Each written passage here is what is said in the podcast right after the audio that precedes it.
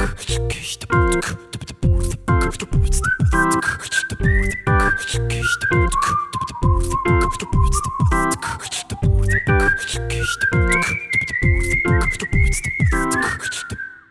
Freunde, herzlich willkommen zurück zum Erbo Podcast und erstmal ein Riesensorry für letzte Woche.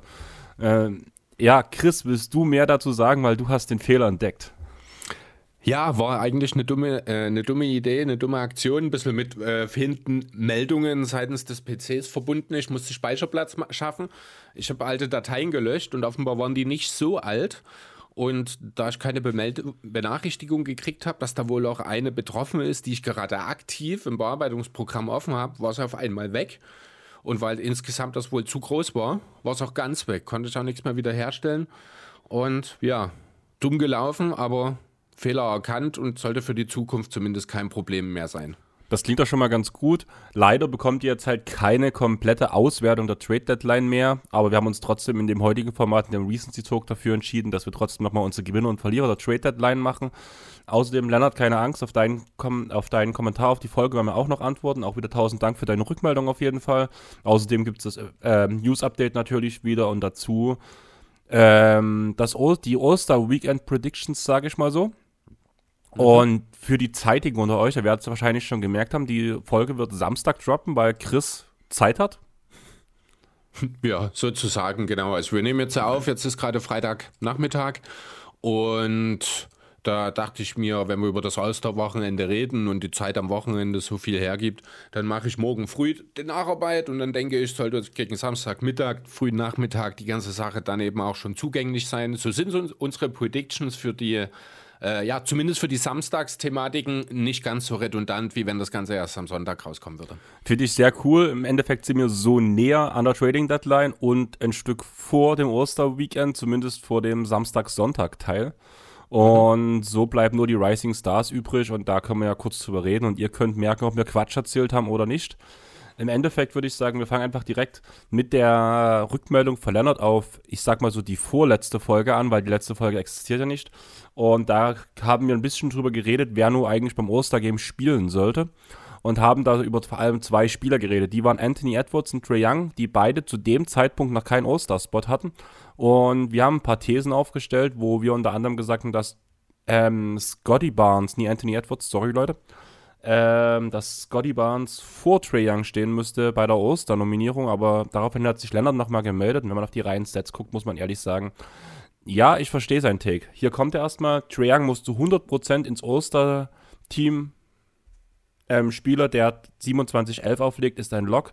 Da hat der Teamerfolg auch nichts zu sagen. Wenn du dann sagst, Scotty Barnes hätte es mehr verdient, dann oder hätte es, hätte es verdient, dann Trey 100 mal mehr.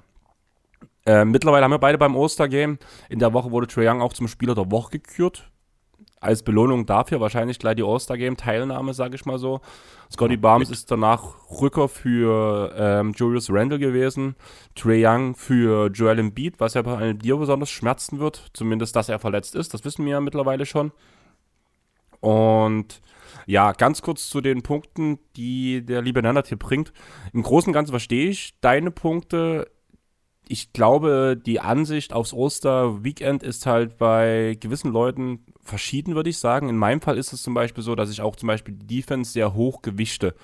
Deswegen wäre es für mich auf jeden Fall eine Diskussion wert gewesen, Gobert zum Beispiel vor Cat ins Oster, als Oster-Spieler ähm, zu wählen, sage ich mal so. Auch wenn das Skillset von zum Beispiel einem Rudy Gobert überhaupt nicht zum All-Star-Weekend passt dadurch, dass Trey Young wahrscheinlich der schlechteste Guardverteidiger der gesamten Liga ist, finde ich schon ein bisschen schwierig, ihn vor Scotty Barnes zu wählen, alleine schon, wenn man in die individuellen Stats reinguckt. Allerdings muss man auch sagen, da hat auch Julius Schubert ein sehr schönes Video dazu gemacht, dass Trey Young im Vergleich zu den letzten Jahren seine Defense wirklich verbessert hat, aber trotzdem ist er halt immer noch unterdurchschnittlich und als Gesamtpaket hat Scotty Barnes vor allem den ersten Saisonmonaten wesentlich besser gespielt, muss ich sagen halt Offense und Defense zusammengenommen. Aber was man dann auch sagen muss, er ist in den letzten Monaten ganz schön abgeflacht. Und mittlerweile kann ich die Kritik verstehen, dass man halt sagt, Scotty Barnes hinter Trae Young. Wenn mir zum Beispiel Trae Young den Punkt Teamerfolg als Minuspunkt anrechnen, müssten wir das zum Beispiel auch einem Stephen Curry, Chris. Und deswegen, ja, ich verstehe die Kritik. Ja, ich weiß schon, ich verstehe schon, wo es herkommt. Äh, ich finde, nur weil jemand 27 und 11 auflegt, ist das nicht automatisch ein Lock im Master Game, weil es sind halt bei, gerade bei Trae Young sind es halt unheimlich leere Statistiken, weil kein Teamerfolg äh, mit dahinter steht. Ähm, ja, du hast Steph Curry gesagt, er allerdings zeigt halt zumindest, also er hat, äh, zum einen muss man natürlich sagen, reden wir bei Curry über einen ganz anderen Spieler, der sich natürlich über das letzte Jahrzehnt doch eine Reputation als Ausdauer erarbeitet hat und der weiterhin auf hohem Niveau agiert, individuell. Ne? Bei Trae Young, finde ich, ist das Niveau individuell nicht so hoch wie bei Curry. Und er hat auch nicht diese Reputation, die Curry sich erarbeitet hat und die würden Trae Young auch nie ansatzweise erreichen. Dazu gibt es jetzt seit zu vielen Jahren zu viele Zweifler einfach an ihm und die kommen ja auch nicht von ungefähr. Äh, ich finde auch, dass der Teamerfolg durchaus eine gewisse Relevanz haben sollte, denn beim All-Star-Game sollen letzten Endes, das ist die Grundidee dahinter, die besten Spieler spielen, die besten Spieler haben den größten Einfluss aufs Gewinn. Da kann halt eigentlich nicht jemand, der ja eigentlich konstant seit zweieinhalb Jahren underperformt mit seinem Team, als Lock bezeichnet werden. Dass er jetzt trotzdem nachnominiert wurde, ist aber für mich auch völlig in Ordnung. Auch mit freundlicher Unterstützung von LeBron James an der Stelle, der sich ja nochmal sehr, sehr deutlich für Trae Young im Rahmen der Nachnominierungen stark gemacht hat. Ähm, ja, man kann ihn auch über Scotty Barnes nehmen, auch das ist okay. Ich bin jetzt selbst auch nicht der größte Scotty Barnes-Fan und ich glaube, ich habe mich ein bisschen zu einem Trae Young-Hater entwickelt, so im Laufe der Zeit. Ähm, aber ja, grundsätzlich kann man Leonard dort in der Grundidee schon recht geben, aber wie gesagt, also ein Lock nur wegen den nackten Zahlen, das ist, das gefällt mir nicht, die Aussage. Okay, danach hast du ja aber gesagt, wegen Teamerfolg. Momentan steht Atlanta ja auf Platz 10 im Osten und Toronto auf Platz 12 im Osten. Ja, hier aber der äh, muss man auch nochmal ganz klar die Ansprüche ins Verhältnis setzen. Atlanta sieht sich seit dem doch etwas glücklichen Conference Finals One als klares Playoff-Team, während die Raptors seit Jahren sich als Team im Umbruch sehen, das nicht so richtig wusste, wohin es geht. Jetzt hat man ein bisschen eine Richtung eingeschlagen. Ähm, äh, was ich sagen will, Atlanta sieht sich selbst wieder mal zum dritten Mal in Folge jetzt den eigenen Ansprüchen hinterherhinken, während Toronto mehr oder weniger ohne Ansprüche ins Jahr gegangen ist, man auch nicht allzu große Ansprüche an die Raptors in Sachen Teamerfolg hatte und deswegen auch einfach keine Enttäuschung entstanden ist. Ja, aber das ist ja danach bloß die oberflächliche Wahrnehmung, auf die man halt gucken muss. Also, ja, aber das ist doch das, das sind doch die Leute, die die All-Stars wählen. Ja, aber du musst halt sehen, dass ja die Spieler trotzdem immer versuchen zu gewinnen. zumindest die Spieler versuchen ja trotzdem zu gewinnen, beziehungsweise. Ist das so? Ich, ich bin ganz ehrlich, und da spricht jetzt vielleicht auch wirklich der Hater, den ich gerade angesprochen habe, schon aus mir. Ich glaube nicht immer, dass Trae Young alles tut, um wirklich die Siege einzufahren. Ich er macht das dann vielleicht in den letzten fünf Minuten, wenn es drauf ankommt, aber in den, achten, äh, in den 43 Minuten davor habe ich nicht den Eindruck, dass er immer alles tut, um Spiele zu gewinnen. Also ich glaube wirklich, bei dem Punkt spricht der Hater definitiv aus dir. Okay. Weil wenn ich das einem Spieler vielleicht in der Liga gerade so ein bisschen zu hinterher sagen würde, beziehungsweise dem ich das vor der Saison oder am Anfang der Saison so ein bisschen hinterher gesagt hätte, wäre das Jordan Poole gewesen. Ja, auch so ein Fall. Mittlerweile würde ich sagen, auch Jordan Poole spielt fürs Gewinn, aber schafft es halt einfach nicht. Weil langsam wird es nämlich peinlich, was dort in Washington mit Jordan Poole passiert. Mhm. Aber Trey Young, wenn du auf so ein Level kommst wie diese Spieler, das sind Competitor, die wollen immer gewinnen. Genauso geht es den Trainern. Wenn, dann wird halt maximal von der Obrigkeit, sage ich mal, da Stöcke dazwischen geworfen und dann halt auch gesagt, der Spieler hat ein Minutenlimit, der Spieler hat das und das, der Spieler hat das und das. Und so werden maximal danach die Siege halt hinterhergefahren, sage ich mal so, weil egal auf welche Saison wir gucken, mit ein paar Jahren Abstand, nehmen wir mal zum Beispiel die Trainer als Beispiel, man guckt immer auf die Siege, auf die Siegeszahl oder beziehungsweise die, die Sieg, ähm, Win Percentage und daran werden Trainer ähm, gemessen und danach im Endeffekt auch bezahlt. Von daher wollen immer alle Spieler das Beste geben und das sehe ich bei Trae Young auch so. Allerdings habe ich bei ihm halt das Gefühl, dass halt einfach wirklich in der Defense so viel fehlt, dass halt das extrem schwierig für ihn ist ein produktiver Spieler, zumindest ein produktiver Spieler, ein Franchise-Spieler, der ein Team zu einem Titelcontender führen kann, sein kann. Bist du der Meinung, dass Trae Young genug sich Offball bewegt? Die Frage ist halt, kannst du es mit deinem Skillset? Nein, ich ja nein? Nein, ich finde es definitiv zu wenig, aber ich glaube nicht, und dass. Damit tut er nicht alles. Also äh, es ist eine sehr pragmatische Herangehensweise, äh, aber, aber du kannst mir die nicht absprechen. Young könnte viel mehr für das Team im Teamkonstrukt tun, gerade mit einem Spieler wie Deshaun Murray, den er jetzt im zweiten Jahr neben sich hat, als er tut. Aber ich, denkst du, er macht es nicht, weil er keinen, blöd gesagt, keinen Bock drauf hat?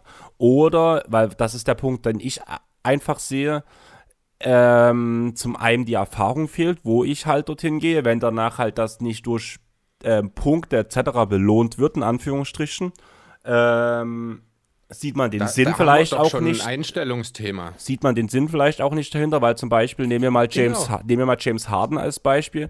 Der bewegt sich auch nicht auf Ball und trotzdem funktioniert es bei den Clippers gerade sehr gut, auch wenn er mal nicht in der Hand hat. Und ich würde auch nicht sagen, dass das bei James Harden ein Einstellungsthema ist. Ich würde einfach bei ihm sagen, er ist halt einfach nicht der Spieler dafür. Es gibt keinen nicht der Spieler dafür. Entweder du bist bereit, dich abseits des Balles zu bewegen oder du tust es nicht. Ich finde nicht, dass man da ein Spielertyp dafür ist. Okay, nehmen wir ein anderes Beispiel. Gehen wir mal ein ganzes paar Stück liegen runter. Ich als Handballer, wenn ich am Kreis spiele, ich bin jemand, der sehr, sehr gern die äh, Sperren für meine Mitspieler stellt, dass sie in die Lücken gehen, wenn ich am Kreis spiele, dass sie dort durchkommen und mhm. mache das so präsent in meinem Kopf, dass ich meine eigenen Chancen ab und zu liegen lasse, weil ich die Lücken für mich selbst nicht sehe, sondern schon im Kopf habe, wenn ich mich jetzt dort bewege, ziehe ich die Lücke, um dass dort Spieler A, B, C reinfällt. Und vor allem unsere neuen Mitspieler aus Kolnitz, die ja erst zwei, drei Jahre bei uns durch die Vereinszusammensetzung zu uns oder bei uns spielen, versuchen mich immer wieder in den Momenten anzuspielen. Du weißt, du glaubst nicht, wie viele Bälle ich schon gegen den Kopf bekommen habe in der Zeit, weil ich einfach auf diese Pässe nicht gefasst bin, weil meine Mitspieler genau wissen, ich bin dort nicht anspielbereit, weil ich schon wieder über die nächste Lücke nachdenke, die ich gerade ziehe. Ist ja aber eine völlig andere Herangehensweise. Bei dir geht es ja darum, die Mitspieler in eine bestmögliche Situation zu bringen. Du denkst ja im Teamsinne. Das ist ja genau das, was ich Trae Young dort abspreche.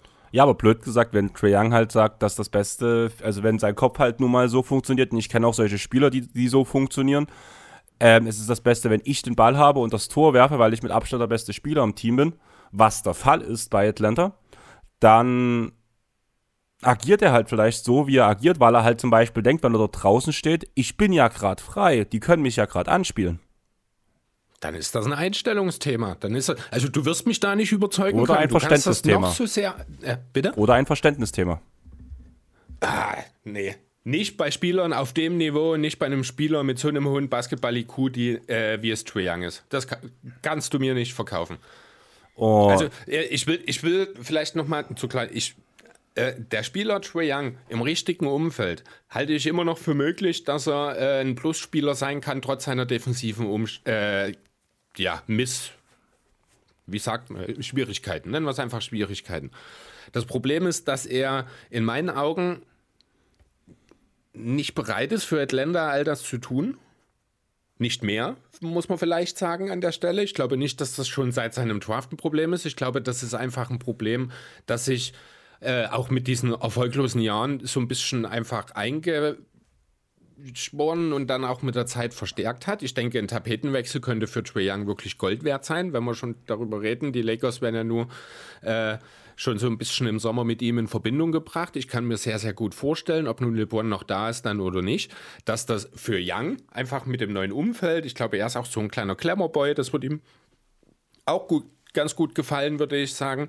Und dann se sehen wir vielleicht auch einen Trae Young, der wieder, äh, ja, um in meinem Wortlaut zu bleiben, so ein bisschen mehr für den Teamerfolg macht. Ich kann es ihm in Atlanta im Moment einfach nicht zugestehen. Oh. Ich sage nicht, dass er nichts tut. Ich sage einfach nur, er könnte wesentlich mehr machen. Wahrscheinlich aus verschiedenen Gründen tut er das nicht. Aber damit, äh, ja, also das ist, ich glaube nicht, dass du mich davon abbringen kannst. Okay, mein lieber kleiner Hater. Dann würde ich sagen, kommen wir einfach zum News-Update. Und ja, Chris, hast du mitbekommen, dass Isaiah Stewart Hugh Eubanks äh, vorm Spiel geschlagen hat? Das ist danach, wurde sogar die Polizei involviert und die Aussagen der Suns waren, dass das alles aus Nichts kam und dass Drew unschuldig ist komplett. Da frage ich mich, woher wisst ihr das? Habt ihr das über Kameras gesehen oder wie habt ihr das geklärt? Auch, sage ich mal, ähm, der, die Aussagen, die vielleicht gegeneinander getroffen wurden, während die Pistons gesagt haben, wir wollen mal abwarten, bis alles geklärt ist, bis alle Informationen da liegen und wir arbeiten mit der Polizei zusammen und gucken, was danach wirklich passiert ist. Naja, also wenn sich die beiden Teams so deutlich äh, eigentlich in dieselbe Richtung distanzieren, das eine Team sehr, sehr defensiv und das andere sehr, sehr offensiv, dann bin ich mir ziemlich sicher, sind die Beteiligten sich relativ im Klaren darüber, was passiert ist. Dann bin ich mir auch, da würde ich mich jetzt, da lehne ich mich ein Stück weit aus dem Fenster und behaupte, dass Eubanks nichts getan hat, was einen solchen Schlag rechtfertigt oder auch nur eine ähnliche Reaktion. So wie ich es mitbekommen habe, äh, also muss da schon vorher so eine kleine Streiterei zwischen ihnen äh, gewesen sein. Äh, noch ein bisschen vorher, als sie angekommen sind. Dann sind die sich da im Tunnel nochmal begegnet.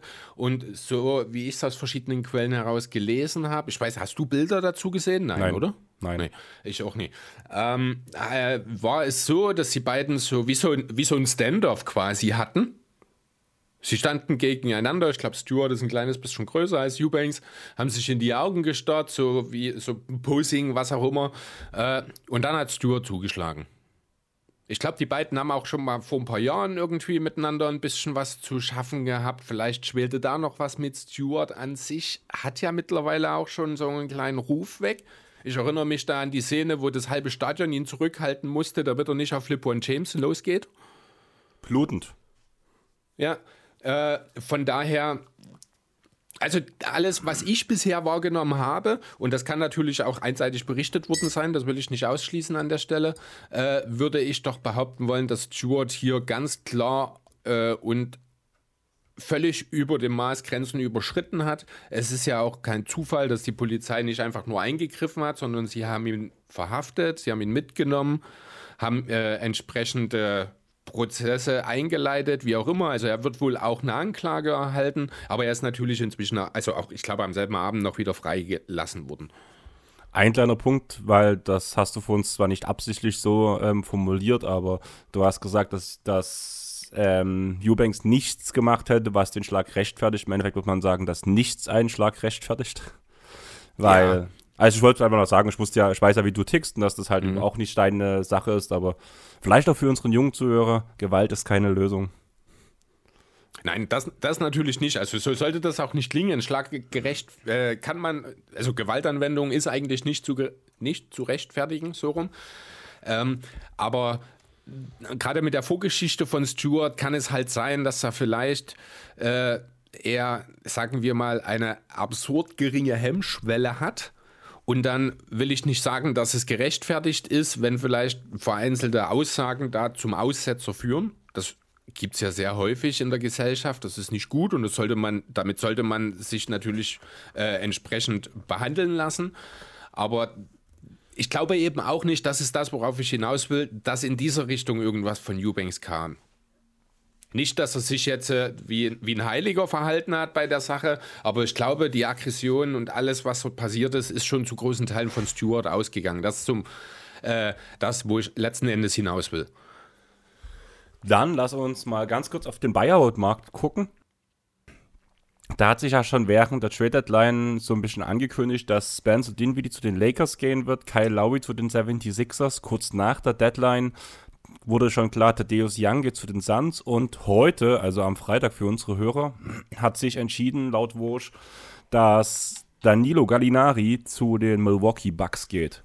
Was denkst du von den Vieren, wer ist die stärkste Verpflichtung für die jeweiligen Teams? Ja, ich glaube, die stärkste Verpflichtung wird äh, schon Spencer Dinwiddie sein. Äh, er bringt den Lakers das, was man auf dem Trademark nicht gemacht hat. Äh, nochmal ein Ballhändler, der LeBron nochmal ein bisschen entlasten kann. Er hat jetzt in Brooklyn alles andere als überragend gespielt. Also es war, ich glaube, mit seine schlechteste Saison, die er gespielt hat in Sachen Effizienz und allem. Von daher müssen wir mal schauen, wie viel er wirklich leisten kann oder liefern kann den Lakers. Traditionell sind ja Buyout-Kandidaten eher nicht unbedingt dafür berühmt, dass sie für den Ausgang der Saison noch großen Einfluss haben werden. Äh, bei Dinwiddie kann ich mir schon vorstellen, dass, wenn alles gut läuft, er durchaus einen positiven Effekt auf die Lakers noch haben kann. Was man halt wirklich sagen muss, wenn man auf die nackten Zahlen von Dinwiddie guckt, muss man als erstes feststellen, dass er halt so gut wie überhaupt keinen Wurf hat muss man ehrlich sagen, bei dem Punkt, ähm, dass LeBron James eigentlich die Laser wollte, den wir auf den normalen Zahlen halt völlig daneben. Aber wenn man mal genauer reinguckt, dass gerade er hatte zwei gute Jahre, wo er gut getroffen hat. In den Jahren war, stand dann eben Luka Doncic, also das waren zwei halbe Saisons, kann man sagen. Und das lag größtenteils daran, weil er meistens den Ball nicht selber in der Hand hatte und seine Dreier nicht selbst kreieren musste. Denn aus Spot-Up-Situationen ist er wirklich ein überragender Werfer. Und gerade wenn er neben LeBron James auf dem Feld steht und den Ball nicht in der Hand haben muss, dann kann er vielleicht sogar wirklich dieser Laser sein. Genau. Also ich kann mir, ich stelle mir den Fit schon durchaus gut vor. Er wird LeBron in Phasen entlasten. Äh, gerade dadurch, dass ja Gabe Vincent bisher sehr, sehr wenig verfügbar war, äh, brauchen die Lakers auch einfach noch einen weiteren Ballhändler. Neben LeBron und Isaiah, nein Quatsch nicht, Isaiah Austin Reeves, äh, der da halt auch für Entlastung sorgen kann. Das kann Dinwiddie, wenn er danach gut eingesetzt wird und als Spot-Up-Shooter eben an der Seite von LeBron agieren kann, dann werden auch die Effizienzwerte, denke ich, wieder besser aussehen. Und dann ist das eine Addition, die den Lakers wirklich hilft. Hast du gerade etwa die Angelo Russell vergessen? Der ja gerade. Habe ich tatsächlich, ja. Der ja gerade die Zeit der Lakers seines Lebens spielt, so gefühlt. Ja, aber das ist ja das D'Angelo Russell-Phänomen. Die drei, vier Wochen vor der Trade-Deadline spielt er immer die beste Phase seiner Karriere oder zumindest der Saison jeweils, weil dort will er sich entweder ins Schaufenster stellen oder will seinem aktuellen Arbeitgeber zeigen, dass er noch gut genug für sie ist. Und dann ist die Trade Deadline vorbei, dann ist er entweder bewegt worden oder eben nicht. Und dann pendeln sich seine Leistungen wieder ein. Also ich glaube jetzt nicht, dass wir äh, denselben Dilo äh, in zwei, drei Wochen, wenn die Auster, das Break vorbei ist, dass er, dass er das kompensieren kann. Denkst du, dadurch, dass die Lakers ja keine Moves gemacht haben, dass Dinwiddie einen signifikanten Unterschied im Titelrennen machen wird für die Lakers? Es gibt kein Titelrennen für die Lakers. Danke. Also ich hätte es ja selber nicht gedacht. Ich habe sie ja vor der Saison noch sehr, sehr gelobt. Äh, auch für die Moves, die sie gemacht haben. Aber wenn jetzt nicht Gabe Vincent aus dem Nichts zurückkommt und äh, seine Miami-Leistungen nochmal um einiges steigert, dann sind die Lakers doch ein ganzes Stück vom Contentertum davon, äh, entfernt. Denkst du, die Dinwiddie-Verpflichtung war schon ein Fingerzeig darauf, dass Gabe Vincent nicht zurückkommen wird? Nein, ich glaube, das hätte man trotzdem gemacht. Okay.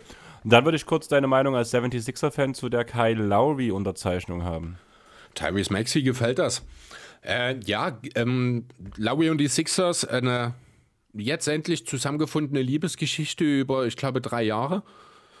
Ähm, die, man war schon immer verbandelt irgendwie. Er ist in Philly aufgewachsen, beziehungsweise Philly Native. Er ist jetzt quasi nach Hause gekommen. Äh, kann jetzt als Veteran noch mal ein bisschen einerseits Minuten hinter Maxi sehen, kann ihm gleichzeitig aber auch vor allem im Training und abseits des Kurses als Veteran zur Seite stehen und ihm noch die eine oder andere Sache mitbringen. Äh, er wird sicherlich mit seiner Defense den Sixers auch nochmal helfen können. Offensiv habe ich so meine Zweifel, wie viel er noch bringen kann. Aber er ist immer mal gut für einen Offensivfall zu ziehen oder hier mal seine Hände im Ball zu haben oder einfach vor dem Gegenspieler zu bleiben, wenn er denn nicht zu schnell ist. Ähm, Deswegen gefällt mir sehr gut, ist eine schöne Edition, soll so ein bisschen diesen komischen Beverly-Deal ausgleichen an der Stelle. Das ist okay, gefällt mir, finde ich gut. Okay, dann gehen wir nochmal schnell zu Ted Young. Das ist für mich einfach bloß ein Körper, den die Suns sich noch reinholen. Quasi ein Ersatzbig, weil Drew Eubanks ja, außer dass er sich Schläge einfängt, dieses Jahr, außer am Anfang der Saison, nicht wirklich viel auf dem Platz beiträgt, muss man ganz ehrlich sagen. Die besten Lineups sind mit Kevin Durant auf der 5 und danach kommt halt die Nurkic-Zeit. Da ist nicht schlecht, wenn man noch jemanden dahinter stehen hat. Young kann den Smallball Big geben, aber ist für mich eigentlich schon ein bisschen aus der Zeit gefallen. Mal gucken, was für Energie noch in ihm steckt, muss ich ehrlich sagen. Ich bin da eher bei der negativen Seite als der positiven Seite. Ted Young wird halt der typische Buyout-Spieler sein aus meiner Sicht für die Suns, der ihnen nicht weiterhilft. Ja, ich hätte mich an ihrer Stelle auch eher für die äh, Option Danilo Gallinari entschieden. Man hatte ja wohl beide auf dem Schirm. Am Ende ist es Young gewesen. Wahrscheinlich, weil er eben auch ein paar Minuten auf der 5 spielen kann, was jetzt bei Gallinari nicht unbedingt ideal, also es ist auch bei Ted Young nicht ideal, da, über diese Zeit ist er einfach hinaus, da gebe ich dir recht. Ähm, aber ja, müssen wir mal schauen. Also ich, besonders viel Input von ihm gerade in den Playoffs erwarte ich auch nicht. Ja, auf jeden Fall. Gallo haben wir auf der 5 Jahren bei Washington gesehen. Es war eine Katastrophe, muss man ganz ehrlich sagen. Mhm. Wie das gesamte Team, muss man ehrlich sagen. Aber ja, Gallo bei den Bucks gefällt mir, kann halt auf der 4 spielen, kann noch ein paar Dreier werfen, ist an einem Spieler von wie Jannes eine gute Addition. Bin gespannt, wie viel er wirklich spielen kann. Gerade in den Playoffs denke ich, dass er dann schon größtenteils aus der Rotation fallen wird, weil er einfach attackiert werden kann und wird in dem Fall. Und ja, aber wer wird das nicht bei den Bucks? Ähm, außer, außer Janis, Beverly und Lopez. genau. Und mit Abstrichen vielleicht noch Middleton. Von daher, also da passt er eigentlich ganz gut rein. Ja, aber es ist halt ja gerade das, was sie versuchen, gerade auch mit dem Beverly-Deal halt zu beenden, sage ich mal so, dass das halt so krass funktioniert. Und deswegen denke ich halt auch schon, dass halt Gallo danach halt zumindest nicht viel Spielzeit sehen wird. Also, bei Gallo kann ich mir schon vorstellen, sein Input äh, oder sein Einfluss auf das äh, Spiel wird sich vielleicht in Grenzen halten, aber bei ihm sehe ich schon durchaus ein paar Minuten in den Playoffs auch, einfach weil er in der Lage ist, das Spiel mal breit zu machen. Dann kannst du halt wirklich auch mal mit Janis auf der 5 und Damian Lillard auf der 1 dann entsprechend dieses Two-Man-Game mit drei Schützen an der Seite. Da kann schon Gallo auch durchaus einer davon sein. Kann mir durchaus vorstellen, dass wir solche Lineups sehen werden. Okay, bin ich gespannt. Die nächste News ist, dass die Orlando Magic Shaquille O'Neal's Trikot unter die Hallendecke gezogen haben. Das ist der erste Spieler, der bei den Magic überhaupt unter die Hallendecke gezogen wurde. Der spielte von 92 bis 96 bei den Magic, war der erste First-Round-Pick der Magic und führte sie 95 in die Finals, wo man 0-4 gegen die Rockets unterging. Ja, Chris, was sagst du dazu, dass er der erste Spieler ist? Ja, hat ganz schön lange gedauert, allgemein erstmal, bis es dazu kam, irgendwie. Na, man muss ja sagen, dass die beiden ja nicht, also die Magic und Shaquille ja nicht so gut auseinandergegangen sind. Ja, trotzdem hat er die Magic auf die Landkarte gebracht. Die Magic genau. haben ihm wahrscheinlich am Ende doch, ich glaube, ein bisschen mehr zu verdanken als er den Magic, würde ich sogar behaupten wollen. Äh, von daher ist das ein bisschen falscher Stolz für dich an der Stelle gewesen. Schön, dass es jetzt trotzdem noch geklappt hat. Äh, ja, keine Ahnung. So viele andere Optionen gibt es nicht in der Geschichte der Magic. Man kann über Penny nachdenken, genau. Aber pff, ansonsten müssen wir wahrscheinlich noch ein paar Jahre warten, weil die Magic-Spieler, die sich ihre Karriere ausgezeichnet haben, haben das meistens dann woanders erst getan. T-Mac? T-Mac wäre noch, ist aber T-Mac? Ich habe ein Orlando Magic T-Mac Trikot. Ja, nee, ich überlege gerade, wie lange er in Orlando war. Ja, wäre vielleicht noch einer. Achso, falsche Suchleiste gerade. Moment. Äh, Tracy McQuady hat in Orlando gespielt von 2000 bis 2004. Sind halt am Ende nur vier Jahre, die er in Orlando war. So wie Shaq. Waren Scheck nur vier Jahre? 92 bis 96. Krass, okay, ich dachte, er wäre länger dort gewesen. So hörst ähm, du mir zu, ich habe es am Anfang vorgelesen. Ja, die Zahlen habe ich tatsächlich nicht gehört. Ähm, kannst du ja, dir, kannst du okay, dir vorstellen? Also, hm, aber trotzdem, also Scheck ist natürlich zum einen erstmal nochmal eine, in eine andere Kategorie als T-Mac. So, als Karriere. Achievement, sage ich mal. Das sind sprechen wir schon von zwei unterschiedlichen äh, Klassen, die wir da haben. Ähm, aber ja, man könnte in, unter diesen Umständen, unter, Umst äh, ja, unter diesen Umständen, unter Umständen, sehr schön, äh, könnte man womöglich doch auch einen Case für T-Mac machen. Ah, kriegst du aber wahrscheinlich schwer im Magic-Umfeld durchgesetzt. Ich habe mal zwei Fragen an dich noch zu dem Thema. Ähm, zum einen du als der NBA-Historian von uns, uns beiden. Ja. Ähm, man sagt bei T-Mac ja immer, wenn er mal sein Potenzial ausgenutzt hätte, wenn er nicht so trainingsvoll gewesen wäre, etc., etc. Denkst du, hätte er sein Potenzial ausgeschöpft und wäre im Training eifriger dabei gewesen, von dem, was du so mitbekommen hattest. Denkst du, er hätte Shaq überstrahlen können, die Karriere von Shaq? Nein. Okay. Und Frage Nummer zwei, denkst du, es hängt kein Spieler der Magic unter der Hallendecke, weil die Magic wussten, wenn wir jemanden retiren, muss es zuerst Shaquille O'Neal sein und deswegen hat man sich nicht getraut, jemand anderes in die Hallendecke zu ziehen und hat ein paar Jahre abgewartet, bis dieser Twist danach irgendwo beigelegt ist? Ah, kann ich mir ehrlich gesagt nicht vorstellen, dass das äh, so, so die Gedankengänge waren, aber so ganz abstreiten oder äh, absprechen kann ich den Gedanken natürlich auch nicht. Keine Ahnung. Also, was sich die Magic dabei gedacht haben, weiß ich natürlich nicht. Ich gucke jetzt gerade mal bei Hardaway, der ist am Ende bei sechs Jahren in Orlando gelandet. Äh, von daher wäre er auch meines Erachtens nach der einzige, wenn ich jetzt so nachdenke. Wie gesagt, Teammate haben wir jetzt schon besprochen. So viele andere Spieler gibt es dann meines Erachtens nach nicht. Iggy? Die Zeit von Iggy bei Orlando habe ich Na, nicht mitbekommen. Das reicht nicht. Warte, warte mal, Iggy? Iggy hat nicht in Orlando gespielt. Sicher? Also höchstens eine Saison. Im, das ist ja im Zuge, weil er ist doch dann weiter direkt nach, äh, weiter direkt nach Denver gegangen. Ist das vielleicht gerade mein... war er? Wie war das? Igodala, Moment. Aber es reicht. Also Ah, der, reicht. ist, der, ist im, der wurde von Orlando gedraftet doch, oder? Ah, dann war es so, dann hat er nie für die gespielt, Nein, weil wurde auch seine ersten Spiele hat er für Philly gemacht, auf jeden Fall. Ne, es war ich, auch ein Ich hätte jetzt am ehesten. Nee, aber er war nie in Orlando. Hm, ich hab's gerade Nee, offen. mich jetzt War er nie. doch arg gewundert, ja. War irgendwie... Wir hatten mal irgendeine Memories-Folge gemacht, wo wir einen Iggy-Deal mit drin hatten und da hatte ich ihn irgendwie mit Orlando im Kopf, aber... Ja, ja, das ist dieser ein Two bei einem Deal. Da ist Iggy aber in Denver gelandet, da ist Howard, nee, nicht Howard, sondern doch Howard ist von Orlando nach LA gegangen, bei einem ist in Philly gelandet, hat Vucevic die Draftrechte nach Orlando gegeben und Richardson und dort ist halt Iggy in Denver gelandet. Das ist dieser Deal, den du da bestimmt im Kopf hast. Okay, kann sein. Also ich, wir hatten mal irgendwas, wo mir Iggy mit, zumindest der in einem Magic Trade mit drin war, aber wahrscheinlich war es ein Drei- oder ein Vier-Teamer, weshalb er eigentlich nur dort mit dabei war, aber nie was mit Magic direkt zu tun hatte, würde ich sagen. Aber ist ja, auch das egal. ist der. Okay. Dann habe ich noch eine Frage, andere Frage zu dem Thema zu dir, Chris. Also Shaq hängt ja auch noch bei den Heat und bei den Lakers unter der Hallendecke. Was schätzt du, wie viele Spieler es geschafft haben, bei drei Teams unter der Hallendecke zu hängen? Reden wir generell von drei Teams oder reden wir von drei Teams, für die man gespielt hat? Wo man, ähm, man hängt bei drei Teams unter der Hallendecke. Also nicht zwingend gespielt dort. Dann ist auf jeden Fall Jordan einer.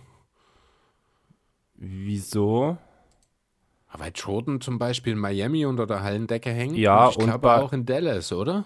In Dallas glaube ich nicht. Nicht? Also zumindest ist er bei meiner Auflistung mit dabei, was ich gefunden habe. Okay, nee, dann ist es vielleicht nicht. Dann ist es vielleicht auch nur Miami. Bei dem Äh, Miami-Fakt nee. kenne ich. Äh, nee, keine Ahnung. Hab, fällt mir jetzt, müssten ja Journeyman sein. Wild vielleicht? Richtig. Bei den Warriors, bei den 76ers und bei den Lakers. Ja, ähm. Ich glaube, auf den anderen kommst du nicht, bin ich der Meinung. Obwohl, dir, obwohl du ihn kennst und ich würde sagen auch so durch Erzählungen liebst. Okay. Oder ihn Aber zumindest wegen seinem Spitznamen liebst. Ich weiß jetzt gerade nicht. Pistol Pete Maravich. Ah, ach, äh, wär ich nie drauf gekommen. Habe ich ja Wäre ich, gesagt. nicht mal, wär, wär ich, ich glaube, nicht mal drauf gekommen. Denver und Seattle, ich glaube, wenn mich nicht alles täuscht. Zweimal falsch. Warte, Marriage, bin ich falsch? Nee, Pistons. Pistons falsch. Jetzt höre ich auf. Jetzt habe ich. Bist du gerade wegen Pistol Pete und Pistons so aufeinander gekommen, oder? Nein, Pete Marriage. Ich habe gerade einen völlig anderen. Nee, ich denke gerade an einen völlig anderen Spieler. An wär- hätte ich nie gedacht. Wo, Okay. wo hängt denn das dritte? Hawks, Jazz und Pelicans. Äh.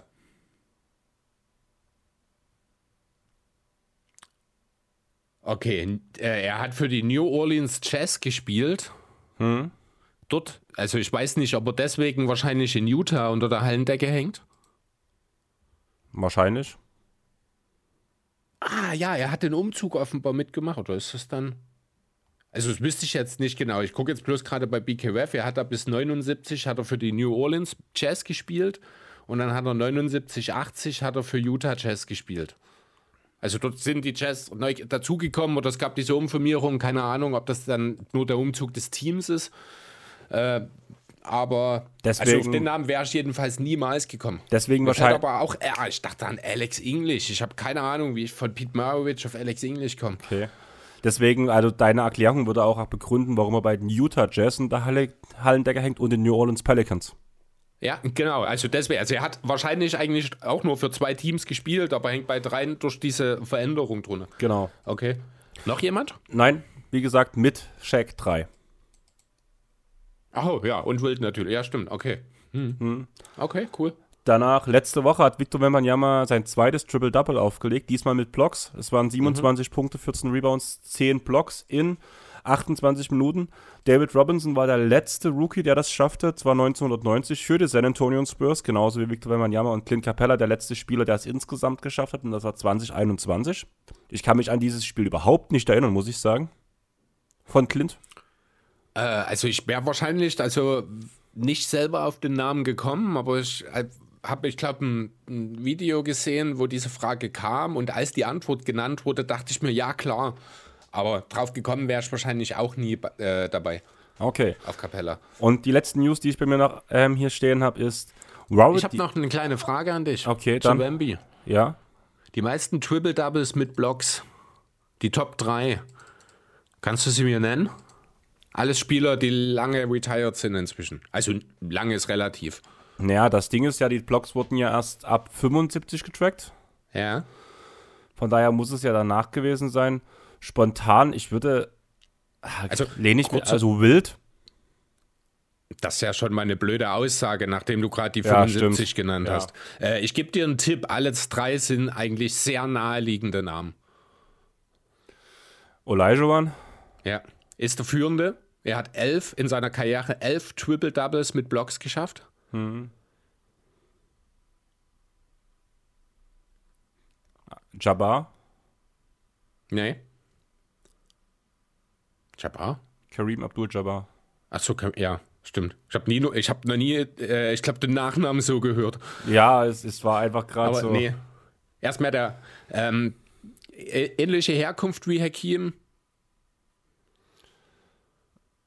Ähm, warte ganz kurz hier. Ähm, Houston, ähm, hier Simon, nee, wie hieß er? Simons, ähm, Nee. Den gab es bei NBA Playgrounds. Ja, den meine ich aber nicht, wenn du da. Also das, der ist es nicht, an wen du da denkst. An wen denke ich? An diesen riesengroßen Sender, ich glaube 2,20 Meter oder sowas? Ich, ich weiß, wenn du. Das ist das nicht Miller gewesen? Nein. Ist auch egal. Ich komme komm nicht, nicht drauf. Die Campy Mutambo? Hä? Ja, logisch. Zehn Stück. Und, und dann Nummer drei. Check. David Robinson. Ich glaube nicht, dass Shaq mal zehn Blocks hatte, um ehrlich zu sein. Hm. Vielleicht. Oh, ich hab's noch offen hier. Warte, ich scroll mal runter zu den Career Highs. Ja, ich müsste halt auch an der richtigen Seite suchen. Career Highs. Wo haben wir sie denn? Hier. Block, oh, doch. Career High von Shaquille O'Neal. Was glaubst du, wie hoch ist es? 14. Gut, 15. Okay. Es ist aber auch das einzige Mal, dass er mehr als 10 geschafft hat. also er hat äh, zweimal 9, eine Hand, ein halbes Dutzend Mal 8, ein paar Mal, einige Male 7, das sind die Top 15 so ungefähr. Einmal 15 mit den Magic übrigens noch gegen New Jersey bei einem Sieg von 87 zu 85. Okay. Genau, also check nicht. David Robinson ist der letzte noch. Neunmal hat er das geschafft. Ist der drittbeste sozusagen. Okay. Jo, mich lässt, können wir weitermachen. Ja, mich lässt das gerade, also ich öffne gerade die Carrier Leaders von den Houston Rockets, weil mich das nie loslässt, der Name, den ich gerade die ganze Zeit suche. Hm, hier haben wir zum Beispiel Rebounds mein alter Rechner, den ich halt zum Nebenbeiarbeiten mal nehme, ist halt extrem langsam. Ralph Sampson. Ah, ja, okay, Ralph Sampson, okay. Das war der, den ich gesucht hatte. Und ja. dem hätte ich es halt auch zugetraut, allein durch Größe. Er hat die große, also hat ja die Zeit mit Elijah waren ja, glaube ich, zusammengespielt, wenn ich mich nicht ganz täusche. Das war so du hast doch vor dir. Ja, aber merkst du was? Ich habe mich mit ein paar alten Spielern beschäftigt. Der hat mich bei NBA Playgrounds wirklich beeindruckt. Und okay. dann bin ich halt, habe ich mich halt mal ein bisschen in ihn reingelesen und deswegen fand ich das halt eigentlich mal recht interessant, halt einfach mal drüber zu reden. Er ist doch bei den Blogs bei den Houston Rockets auf Platz 4 der Oldtimer. Okay. Aber ja, oh. ähm, eigentlich sag du, sprichst mir nach, dass ich den Fluss beeinflusse. Du hast mich mit dieser Frage völlig aus dem Konzept gebracht. und hast einfach meinen Fluss gestört. So rum können wir das aufziehen. Ja, wenn es dir damit besser geht, dann können wir jetzt weitergehen. Dann bin ich zumindest nicht schuld daran. Okay, mach mal so. Ähm, die Warriors und andere Teams machten ein Angebot zur Trade Deadline um LeBron James. Kein Interesse der Lakers war das war die Aussage danach. Man hat sich auch nochmal an Rich Paul ähm, gewandt, gefragt, wie es bei LeBron aussieht. LeBron sagt auch, er hat ein, kein Interesse zum Wechsel. Und ja, was denkst du dazu? Was waren die Gedanken dahinter nachzufragen? Und stimmt das, dass LeBron James kein Interesse an einem Wechsel hat? Und bezieht Im sich Februar. das bloß auf die Trade Deadline?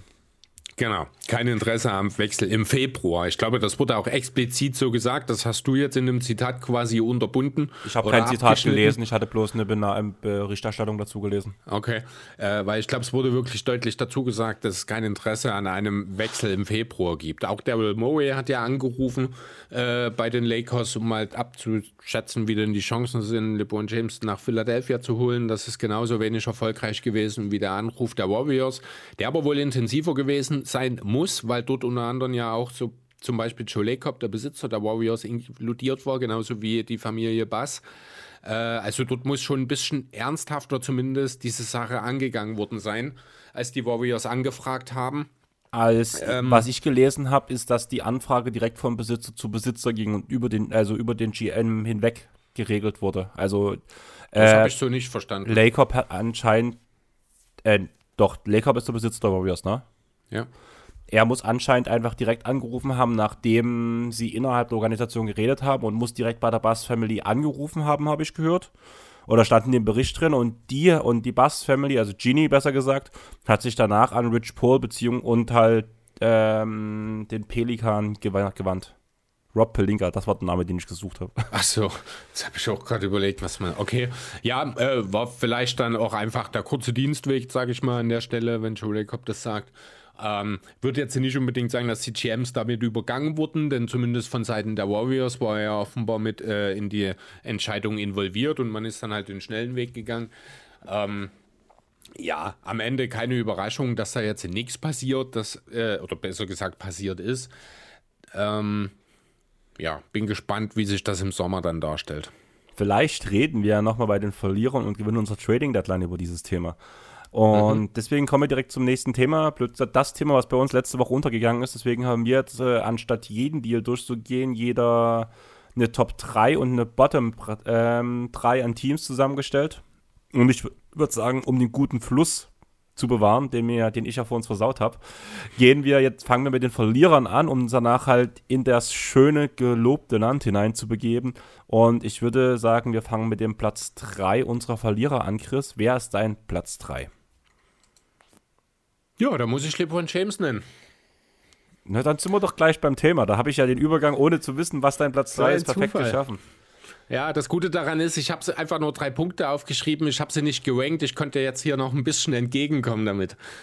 Ah. Ähm, ja, LeBron James. Warum ist er ein Verlierer? Zum einen, äh, weil die Lakers einfach mal nichts gemacht haben zur Deadline. Das macht die Lakers äh, nicht unbedingt zu einem Verlierer, aber LeBron an der Stelle schon, zumal er ja in den Wochen zuvor durchaus eine Menge dafür getan hat, um den Druck auf das Management aufrechtzuerhalten. Ich sag nur die Sanduhr, die er getweetet hat, oder diese Aktion mit dem Nix-Handtuch im Postgame äh, in, also äh, Interview noch auf dem Court der Knicks, wo er eben da das Handtuch über die Schultern mit ganz klar zweimal dem Knicks-Logo in der Kamera. Sowas macht er natürlich nicht zufällig. Hat mich auch sehr, sehr gestört, muss ich sagen. Also ich bin ja nun wirklich eher jemand, der viel auf den positiven Seiten von LeBron aus ist, aber an der Stelle diese Psychospielchen, diese politischen Machtspielchen, die er da Zeit seiner Karriere immer spielt, da bin ich überhaupt kein Fan davon.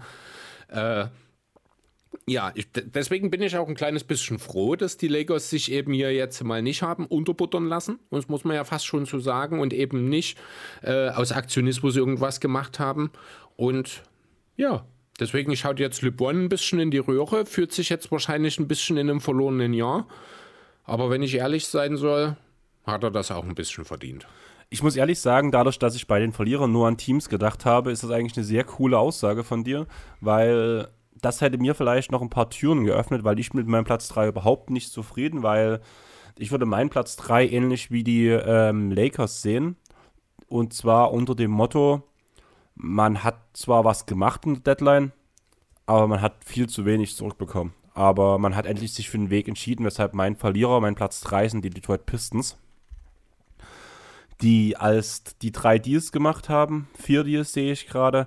In den Deals ging insgesamt weg Kevin Knox, ein 24er Second-Round-Pick, die Draftrechte an Gabriel Procida. Dafür haben die Pistons Simone von Tecchio erhalten. Danach haben die äh, Pistons mit den Wolves getradet. Die Wolves haben Monty Morris erhalten. Dafür ging Shake Milton, Troy Brown Jr. und ein 2030er Second-Round-Pick nach Detroit. Außerdem haben sie mit deinen 76ers verhandelt, haben Daniel House, der gewaved wurde, und einen 2024er Second-Round-Pick bekommen. Dafür haben die 76ers eine Trade-Exception in Höhe von 4,3 Millionen erhalten. Außerdem haben sie den sehr prominenten Deal, wahrscheinlich den besten Deal für das andere Team ähm, während der Trade Deadline gemacht. Die Pistons erhalten Quentin Grimes, Malachi Flynn, Evan Fournier, Ryan Archidiakono, zwei Second Round Picks und geben dafür ab Bojan Bogdanovic und Alec Burks. Wie gesagt, positiv ist für mich, man hat eine Richtung eingeschlagen, das war wichtig. Auch gerade, ich war ja sehr zweiflerig, sag ich mal so, wo man Muscala und Gallo ins Team geholt hat. Über das Thema hatten wir ja schon mal geredet. Und man hat sich jetzt für eine Richtung entschieden. Man hat ein Grundgerüst gebaut mit Spielern, die zumindest zum gewissen Teil Kate helfen können. Allerdings hat man für die Spieler, die man im Endeffekt abgegeben hat, viel zu wenig zurückbekommen. Allein wenn man an Bojan Bogdanovic denkt, der war letztes Jahr angeblich noch zwei First-Rounder wert. Man hat jetzt für Bogdanovic und Alec Burks ähm, zwei Second-Rounder plus halt Quentin Crimes als einziges richtiges Asset bekommen. Klar, Malachi Flynn und äh, ist interessant. Evan Fournier ist ein ausla auslaufender Vertrag. Den kann man vielleicht im nächsten Jahr dealen. Nee, läuft aus. Und Ryan Archie Diakono, ja, reinbringen sie wahrscheinlich kein NBA-Spieler mehr. Zumindest keiner, der Field Goals erzielt. Ähm, ja, bin ein bisschen überrascht davon, dass du jetzt die Pistons nennst, denn die hast du mir letzte Woche in unserer verlorenen Aufnahme noch ziemlich hart verteidigt. Ja, aus dem das war meine Aussage gerade, mir fiel es sehr schwer, richtige Verlierer zu finden, mhm. weil ähnlich wie wir es in der Offseason gesagt haben, wo ähm, die ganzen Verträge unterschrieben wurden, dass halt viele Teams keine gravierenden Fehler mehr machen, fand ich das bei dieser Trading Deadline auch. Sind viele auf der Stelle stehen geblieben, was man dann irgendwo, also was ich halt dort sehe bei den Detroit Pistons, was man irgendwo als Verlierer nennen kann. Aber so richtig drei Teams, die wirklich wesentlich schlimmer gehandelt haben, sehe ich da nicht. Ja, also ich gebe dir grundsätzlich recht, es war relativ schwierig. Ich habe jetzt auch die anderen beiden, das sind wahrscheinlich die offensichtlichen Picks, von denen ich glaube, dass du sie wahrscheinlich auch hast. Fall. Äh, ich hab, man kann ich Detroit. Hab, hm? Sorry, red du, bitte. Man, man, kann Detroit durchaus als Verlierer sehen. Äh, ich bin vor, überrascht davon, dass du es tust und ich nicht. Um das mal so zu sehen, denn ich war doch ein bisschen mehr irritiert von den auch von, auch von alleine von der Tatsache, dass man äh, quasi einen halben Roster entlassen musste, weil man so viele Deals gemacht hat und Spieler aufgenommen hat. Mhm. Das zeugt jetzt nicht unbedingt von einem souveränen Management. Am Ende hast du aber recht, man hat gerade in Grimes und in Fontecchio zwei Spieler äh, ins Boot geholt, die an der Seite von Cunningham auch sehr, sehr gut funktionieren können. Also die Richtung stimmt. Am Ende ist das schon passend so an der Stelle. Ja, schon okay. Also ich kann es schon nachvollziehen. Überrascht bin ich nur davon, halt, wie gesagt, weil es letzte Woche noch so sehr, weil du sie da noch so hart verteidigt hast. Psst, psst, das hat auch niemand gehört. Doch ich. Zweimal sogar. ja, aber ich glaube nicht, dass wir dieselben Teams haben noch auf Platz 2 und 1, weil mein Platz 2 auf jeden Fall ein ganz schöner, also eventuell werden uns direkt 10 Leute deabonnieren. Dann sind das wahrscheinlich die Mavs. Ja, Okay, nee, die habe ich tatsächlich nicht. Das ist mein Team, äh, von dem ich sehr, sehr zwiegespalten bin. Ich würde vielleicht erstmal kurz meinen Take zu den Maps machen, warum ich sie in der Mitte sehe. Ich würde ganz also, kurz die Deals vorlesen, einfach bloß, dass man es nochmal auf dem Schirm hat für diejenigen, die es nicht hatten.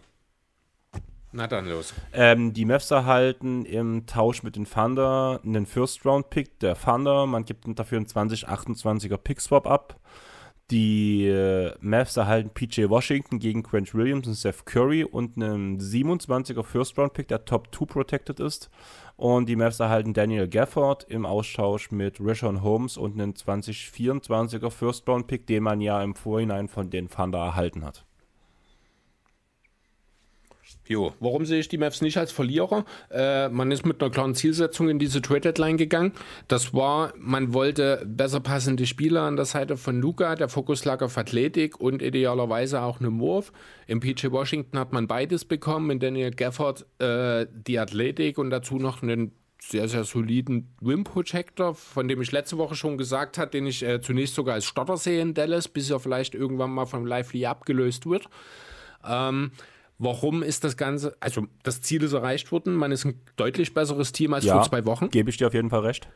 Ne, deswegen, also deswegen, das sehe ich positiv bei den Mavs. Was aber halt deutlich negativ in diesem Zusammenhang ist, ist die Tatsache, was man dafür alles abgeben musste. Man hat selbst keine Picks mehr bis 2030. Letzten Endes hat man, ich glaube, in Summe für, ähm, für Gafford und für wie jetzt Washington, PJ Washington, zwei First Rounder, einen Pickswap und Reggie Bullock abgegeben, wenn man die Deals aus dem Sommer noch mit hier reinnimmt, die da auch vorausgesetzt waren, äh, wo man Holmes gedumpt, äh, geholt hat aus Sacramento, wo man, ja, das war ja der Bertans Dump, äh, genau, und eben Grant Williams in diesem kuriosen sein, also heute kuriosen seinen Deal, den, der mir eigentlich sehr gut gefallen hat damals. Ähm, dort fühle ich mich ein bisschen bestätigt, weil ich war ja von Anfang an großer Skeptiker bei dem Punkt, habe halt dadurch, dass ich ja auch Boston ein bisschen mehr verfolge als du, Grant Williams viel gesehen und das, wie die äh, äh, Williams einsetzen wollten, war für mich katastrophal und in den ersten Wochen sah es gut aus, aber danach ging es halt drastisch bergab. Ja, am Ende hat man halt, wie gesagt, äh, sich klar verbessert, aber der Preis dafür, den man jetzt gezahlt hat und die Flexibilität, die man übrig hat, das ist, damit ist man auf dem Niveau eines Contenders, aber das Roster ist es leider noch nicht. Genau, und das ist halt genau der Punkt, warum ich halt sage, sie sind für mich ein Verlierer, weil sie blöd gesagt ihre letzten Patronen jetzt abgeschossen haben. Mhm. Und da im Vergleich zum Beispiel zu den Lakers ähm, an der Schwelle stehen, wo man halt sagen kann, blöd gesagt, sie stehen irgendwo gleich mit den New York Knicks. Sie sind ein Team, was halt irgendwo bis in die Conference Finals kommen kann, wenn alles perfekt läuft.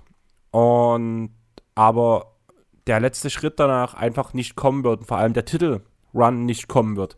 Da müsste schon, klar, man hat Luca und Luca kann mal blöd gesagt immer alles abreißen. Aber wenn er das über vier Runden alleine machen muss, ist das halt ein Problem. Ja, man hat Kyrie Irving, wird aber trotzdem nicht reichen und dann vor allem im Vergleich zu den New York Knicks, die gefühlt alle ihre First-Round-Picks noch behalten haben, wo man noch nachladen kann. Diese Chance hat man bei den, Lake, äh, bei den, Clip, äh, bei den Mavs versaut, muss man ehrlich sagen, mit den Deals und deswegen sind sie für mich ein Verlierer, weil in den nächsten Jahren einfach, man, wird, man tritt jetzt auf der Stelle. Jo, mein zweiter Verlierer sind die Atlanta Hawks im Rahmen des Stillstands. Es gab viele Namen, die äh, gehandelt wurden im Vorfeld. Ganz vorne zu nennen ist da natürlich Deshaun Murray, der gefühlt in zwei, drei, vier verschiedenen Teams schon mehr oder weniger safe war. Allerdings haben die Hawks sich offenbar in den sämtlichen Trade-Gesprächen rund um Murray so präsentiert, dass sämtliche äh, äh, Gesprächspartner mit dem Gefühl zurückgelassen wurden, dass Trae Young im Sommer verfügbar ist. Warum also jetzt für Murray traden, wenn du im Sommer Trae Young haben kannst? Äh, deswegen ist kein Deal zustande gekommen. Man hat es auch versäumt, vielleicht mal intensiv in die DeAndre Hunter-Thematik hineinzuschauen. Man hat es versäumt, vielleicht nochmal einen guten Gegenwert für Clint Capella an dieser Deadline zu holen. Auch über Sadiq Bey wurde gesprochen. Am Ende hat man gar nichts gemacht tritt weiter auf der Stelle der Mittelmäßigkeit mit einem Team, das wie ein mindestens Borderline-Contender bezahlt wird. Äh, ja. Darf ich ganz kurz meine Meinung dazu sagen, weil du hast ganz viele Punkte aufgezählt, mhm. die ich verstehe, dass Leute die Hawks als großen Verlierer der Trading Deadline sehen, ähnlich wie halt die Lakers, weil sie nichts gemacht haben. Allerdings finde ich es gar nicht so schlimm. Ich glaube einfach, Clint Capella ist mittlerweile jemand, den man einfach nicht mehr im Team braucht, beziehungsweise wo man den Wert nicht zurückbekommt, den er dem Team an sich einbringt, der, ähm, wie er gerade bei den Hawks funktioniert. Und ich weiß. Was? Äh, er, er, ist ein Spieler, den man in keinem Team braucht, aber wenn man ihn abgibt, würde man nicht so viel zurückbringen wie das, was er gerade dem Team gibt. Das macht keinen Sinn. Ja, mir geht es darum, dass er halt einen Hawks in der Verfassung, wie er es gerade schon am meisten bringt.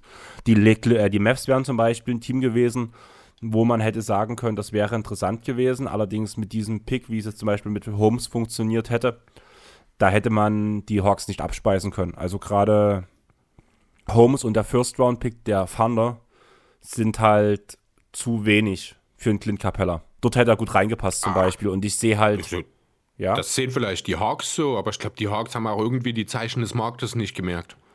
Du kriegst nicht mehr für den Capella, als, also nicht mehr als das, was man für Gafford bezahlt hat. Mehr bezahlt man auch nicht für Capella irgendwo. Ja, aber deswegen ist der Wert von Capella gerade innerhalb des Teams größer als das, was man potenziell zurückbekommt. Okay. Ähnlich sehe ich das bei DeAndre Hunter. Aufgrund seiner Verletzungsanfälligkeit etc. ist er mit seinem Vertrag, den er auch hat, eigentlich gerade mehr ein Minus-Asset als alles andere, weshalb, wenn er mal spielt, der Wert auf dem Feld auf jeden Fall wesentlich höher ist, als das, was man momentan für Hunter bekommt. Deswegen lieber nochmal versuchen, ihn jetzt ein paar Wochen fit zu halten, dass er danach halt im Sommer vielleicht einen höheren Wert erzielen wird. Das ist mein Gedanke dort dahinter. Außerdem wird man für DeJounte Murray wird man nicht so viel zurückbekommen wie für Trey Young und wenn man jetzt langsam eingesehen hat, dass man um Trae Young keinen Contender aufbauen kann, warum nicht Trae Young traden, wirklich viele Assets im Idealfall dafür bekommen, um die Chancen im Draft zu erhöhen, sich den, das, die Franchise-Ikone, sage ich mal so, unter den Nagel zu reißen. Also ich fand auch bei den Hawks, aufgrund von dem, was man auch im Nachhinein gehört hat, was andere Manager gesagt haben, ähm, die Variante abwarten eigentlich schon sinnvoll. Ich muss ehrlich sagen, ich hätte Sadik Bay natürlich interessant gefunden bei anderen Teams. Da habe ich aber nichts ringsrum gehört. Da weiß ich nicht, wie der Stand dort war. Ob was dort blöd gesagt die Ausreden waren deswegen oder was so gemunkelt wurde, warum er nicht gedealt wurde, habe ich nichts zu gelesen. Ihn hätte ich mir gut mit seinem Vertrag bei anderen Teams vorstellen können.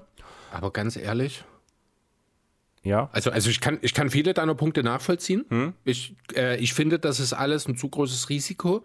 Und äh, der eine Logikfehler, der mich an der Stelle nicht loslässt, ist die Tatsache, nur wenn du dich entschließt, im Sommer Trae Young zu traden, dann heißt das doch nicht zwangsläufig, dass du die Murray behalten musst. Die John Murray ist doch auch schon alleine aufgrund seines Alters nicht derjenige, um dem du das neue Team aufbaust. Aber das ist das, was ich so aus Hawks-Kreisen jetzt vernommen habe, dass man jetzt doch wohl dazu tendiert, lieber Young im Sommer abzugeben und mit Murray weiterzumachen, weil man nicht beide abgeben will. Und das ist äh, die Geschichte, die mich sehr, sehr an dieser Sache stört. Und wenn sich das bewahrheitet, dann, dann ist das auch wirklich blöd. Ähm, würde ich nicht unbedingt sagen, weil DeShonte Murray ein Spieler ist, der zu mehr Spielern passt als Triang. Weißt du, wie ich das meine? Ist doch aber egal, wenn die Hawks jetzt einreisen, ja, dann ist das scheißegal. Dann steht Murray wieder an dem Punkt, wo er schon in San Antonio war wo er niemals gesagt hätte, er will raus, aber er sich auch sicherlich nicht gefreut hat, bei einem doch recht erfolglosen Team zu sein. Und ich glaube, nee, nee, Atlanta ist ein bisschen mehr los als San Antonio. Also trostloser ist es sicherlich rund um den Basketball nicht in Atlanta, aber der Basketball könnte eh nicht trostlos wieder werden. Ähm, ja, kann ich mir gut vorstellen. Ich könnte mir aber auch vorstellen, dass Atlanta so einen Weg gehen will, wie damals die Toronto Raptors um Kyle Lowry und DeMar DeRozan, dass man halt einen funktionierenden Kader hat, der irgendwie halt läuft und danach halt sich irgendwann das perfekte Piece reinholt, was die Number One Option ist. Und ich hätte neben einer potenziellen zukünftigen Number One Option halt lieber ähm, DeJounte Murray als Trey Young, weil dann müsste die Number One Option neben Trey Young müsste dann halt schon sowas sein wie ein Joel Embiid. Im Idealfall. Aber bis es soweit ist, ist Murray über 30. Ich weiß, dass das ein Risiko das ist, ist also ich, ich finde das dumm, muss ich ganz ehrlich sagen. Wenn du äh, den Umbruch machst, dann müssen eh beide weg. Ich glaube nicht, dass die Angebote für Murray so schlecht waren, denn es hat sich ja doch zumindest ein bisschen auch ein Wettbieten entwickelt. Äh, ganz ehrlich, wenn wenn einer von beiden im nächsten Sommer noch, wenn beide noch im Kader sind, dann hat man sich entschieden, weiter diesen sinnlosen Weg zu gehen, den man jetzt geht. Das muss ja ihm auch nicht gefallen, aber das ist, da kommen wir dann auch bei dem nächsten Team, bei meinem letzten Verlierer, meinem Top-Verlierer sozusagen noch dazu. Äh, aber was ich für eine richtig dumme Idee halte, ist nur einen von beiden abzugeben. Wenn, dann brichst du richtig auseinander und gehst halt wirklich. Diese, diese Mittelmäßigkeit bringt dich nirgendwo hin und die Hawks sind viel zu teuer dafür. Aber hast du für diese Mittelmäßigkeit die Toronto Raptors nicht noch vor vier Monaten gelobt oder so? Vor drei Monaten? Ich kann mir nicht vorstellen, dass ich die vor, vor Mittelmäßigkeit hat, gelobt habe. Da hatten wir diese Diskussion darüber, ähm, wo ich gesagt habe, dass man halt, ähm, dass die äh, Wolves mit Meinst ihrem... du nach dem Anunobi-Trade? Ja, ich glaube, war das, war das nicht sogar noch vor dem Anunobi-Trade? Also ich könnte es mir höchstens dort vorstellen, weil ich. Mir ging es halt, halt darum, dass ich halt gesagt habe, dass man halt zu gut bleibt. Das kann nach dem Anunobi-Trade gewesen sein, dass man halt zu gut ist, um halt weiter vorzustoßen, aber halt zu schlecht ist, um sich ähm, ganz nach oben zu kommen. Irgendwie so in die Richtung. Ja, aber das ist ja auch eine andere Ausgangssituation, weil die, die Raptors haben den jungen Kern mit Quickly, mit Barnes, mit Barrett. Äh, die sind alle unter 25. Das ist ein Trio, mit dem kann man noch eine gewisse Entwicklung äh, vorangehen. Hm. Das, das ist ja in Atlanta nicht mehr der Fall. Ja. Ne, das ist, also da sehe ich schon auch deutlich unterschiedliche, wenn du ein, ein relativ.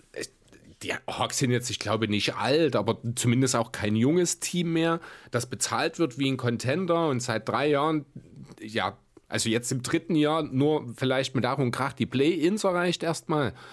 Ähm, da, dann ist es Zeit, alles auszureißen, aufzureißen. Ja, gebe ich dir recht. Also ich sehe es halt im Idealfall auch, aber das wäre halt so der Punkt, den ich mir erklären könnte, wie man halt handeln möchte, wenn nur einer gedealt wird im Sommer. Ja, finde ich aber wäre wär einfach eindeutig der falsche Weg in meinen Augen. Ja. Unser Platz 1 ist dasselbe Team? Das sind die Bulls, oder? Denn sie wissen nicht, was sie tun. Ja, also selten hat eine Folgenpasse, äh, ein Folgenname über so eine lange Zeit so gut immer wieder gepasst, wie es bei den Bulls der Fall ist. Das ist echt Wahnsinn. Die haben ja wirklich gar keinen Plan. Also doch, ich glaube mittlerweile, der Plan ist genau das. Wir sind ein mittelmäßiges Team, das immer das zufrieden, also ich glaube, das ist wirklich von den Eigentümern vorgegeben, weil das, das ist ja jetzt quasi seit Jahrzehnten mehr oder weniger so. Äh, kein hohes Risiko gehen. Wenn du halt mal Glück hast und den Derrick Rose tradest, dann kannst du vielleicht auch mal ein bisschen mehr Geld ausgeben, weil du dann ganz oben bist. Ansonsten ist es okay, wenn wir so um die Playoffs mitspielen. An guten Jahren vielleicht sogar mal eine geringe Chance haben, eine Playoff-Runde zu gewinnen. Ist jetzt eine Weile her, als die Chancen dazu realistisch waren. Äh, in schlechten Jahren, dann picken wir halt rund um 10, holen uns einen Rollenspieler rein, den wir nach drei Jahren als, äh, als nicht gut genug abstempeln. Oder vielleicht haben wir auch Glück und es ist mal wieder ein Kobe White dabei, der dann halt im vierten Jahr endlich anfängt zu liefern. Äh, ich glaube, den Bulls-Eigentümern reicht das. Und die, das Management würde womöglich wirklich, wirklich gerne irgendetwas tun, darf es aber nicht. Nur so kann ich mir erklären, dass Javon Carter, Alex Caruso, DeMar Rosen, Patrick Williams, Andre Drummond, dass die alle immer noch da sind. Also ich kann mich halt wirklich noch sehr gut daran erinnern, wie positiv du warst, als Kani sowas zu den Bulls gegangen ist, dass deine, mhm. also du als Nuggets-Sympathisant, der auch erzählt hat danach, dass er im Background der Nuggets viel gearbeitet hat ähm, und auch viel eingefädelt hat schon mit. Und ja, jetzt das, diesen Stillstand, dieses, ja, wir traden Kobe White nicht, weil es so gut gerade läuft. Also Kobe spielt ja unglaublich gerade. Ja, Kobi ist auch gerade vom, vom, Tisch. Da haben wir ja, ich glaube, letztes Jahr drüber geredet. Da habe ich ja noch gesagt, also wenn die Bulls da irgendwas in Kobi White sehen, äh, dann bitte, dann wird das schon was sein, weil er war ja eigentlich auch gerade letztes Jahr nie in Trade-Gesprächen, obwohl er dort noch absolut, äh, ja, verzichtbar gewesen ist. Jetzt, jetzt nicht mehr. Und das ist auch okay. Es hätte mich allerdings auch nicht gewundert, wenn Kobi White der einzige Bulle gewesen wäre, der an dieser Trade-Deadline das Team verlassen hätte. Weil das, das wäre die einzige Krönung dessen, was die Bulls ohnehin schon an Mist gemacht haben. Ja. Oder nicht gemacht haben. Gebe ich dir in allem recht. Also zumindest Caruso hätte eigentlich gehen sollen müssen. Ich denke, da war ein Markt da. Ja, und du wirst wahrscheinlich auch nie mehr bekommen, als du jetzt bekommen hättest. Andre Drummond ist ein Spieler auf Minimal-Deal. Für den hättest du locker auch nochmal zwei Second Round irgendwo abstauben können. Und Drummond spielt gerade eine Saison, die Saison seines Lebens, also der Phoenix aus der Asche. Hast du das mitbekommen, wie die ähm, Bulls neuerdings starten manchmal? Äh, mit Drummond und Vucevic. Ja. Ja, spannend, muss ich mir nicht ansehen. Haben sie gegen die Wolves gemacht? Ja, das, das ist vielleicht sogar noch so ein Matchup, wo es am ehesten Sinn ergibt. Ja, aber es funktioniert. Das ist das Krasse. Es funktioniert ja, halt. Ja, weil Vucevic stretchen kann. Ja. Stellt sich halt auch nicht unbedingt am, äh, auf den Füßen rum offensiv. Finde ich aber interessant. Also es funktioniert halt. Das ist halt mhm. halt das Coole. Aber lass uns zu den Gewinnern kommen. Lass uns positiver werden. Wer ist dein Platz 3? Mein Platz 3, da bin ich tatsächlich noch mal ein bisschen negativ, denn wortwörtlich habe ich hier stehen, alle außer Philly in dem Patrick Beverly Deal. Also die 76ers sind dein Platz 3. Nein, alle außer Philly in dem Patrick Beverly Deal sind Gewinner. Ach so, okay. Also weil ja, mein, mein Platz 3 sind die 76ers, deswegen.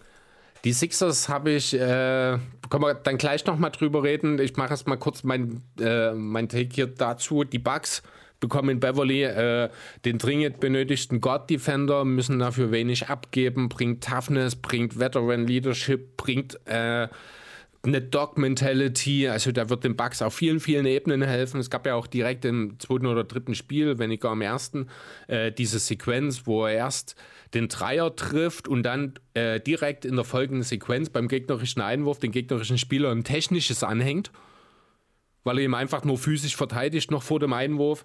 Ich glaube, die Überschrift oder Unterschrift besser gesagt zu dem Video war, die Bugs lernen die Patrick Beverly Experience kennen und lieben es.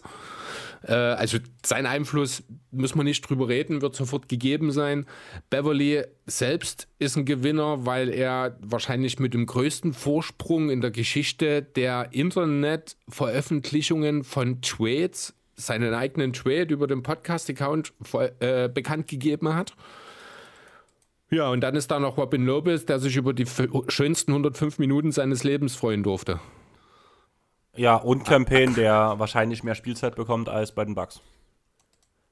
Ja, genau. Also eigentlich ist das ein Punkt, weil ich mich einfach nochmal über den Beverly Deal aus Sicht der Sixers ärgern wollte, weil ich verstehe bis jetzt noch nicht, genauso wie die Springer-Geschichte. Deswegen sind die Sixers für mich auch kein Gewinner, auch wenn äh, der Buddy Heat Deal natürlich ein dickes, fettes Plus ist. Müssen wir nicht drüber reden, weil er auch im Sommer bezahlt werden wird und dann langfristig an der Seite von dem Beat einfach gnadenlos gut funktionieren wird.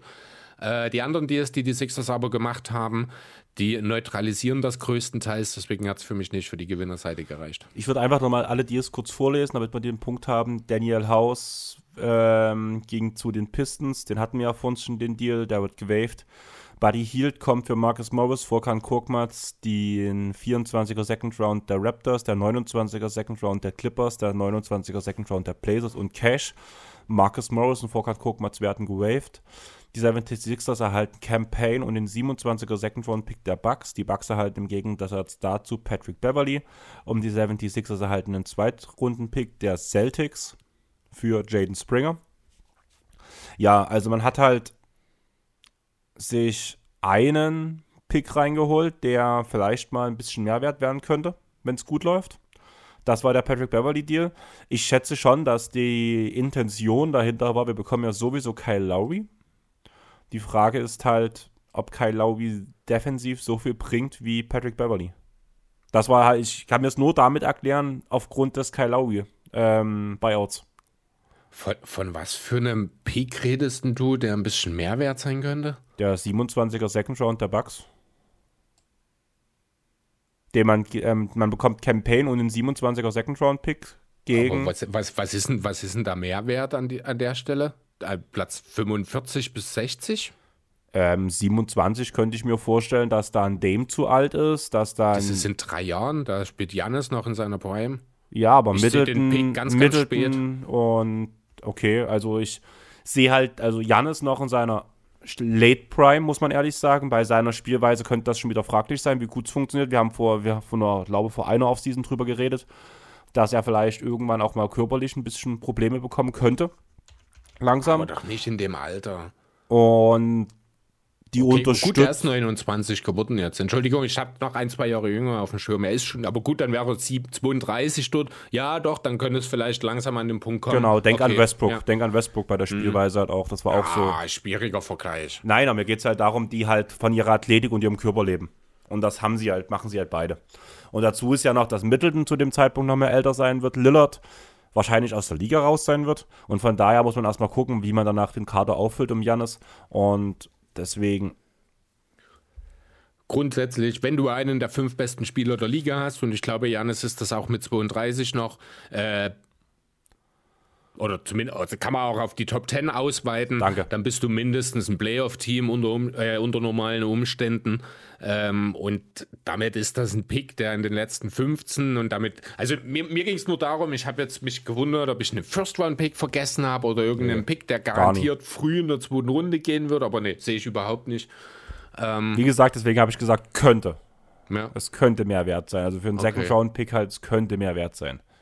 Ja, ja aber ja, alleine, ich aber nicht. alleine Buddy Hield halt an der Seite zu wissen, mit der Vertragsverlängerung, mit den Birdrechten, den man ihm nächstes Jahr geben kann, sehe ich. Ja, so ein All-In-Move.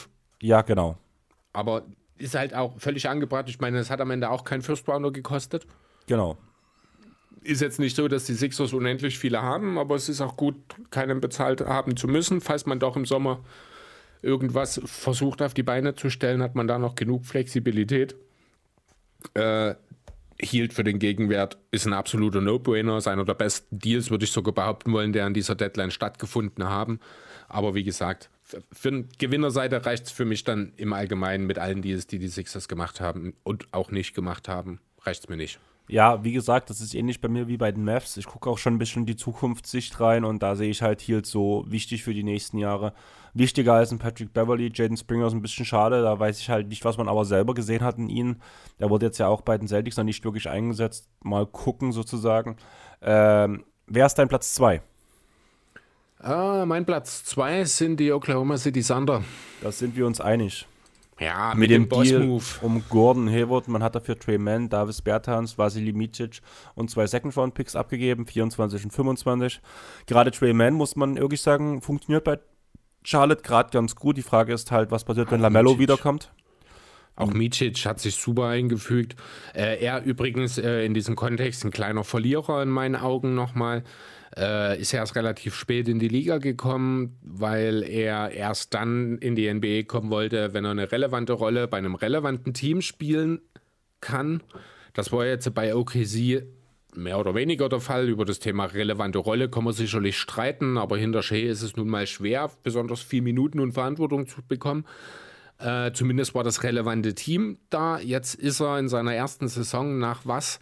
50 Spielen in der NBA zu einem der schlechtesten Teams der Liga gekommen. Das ist sehr ärgerlich für ihn persönlich.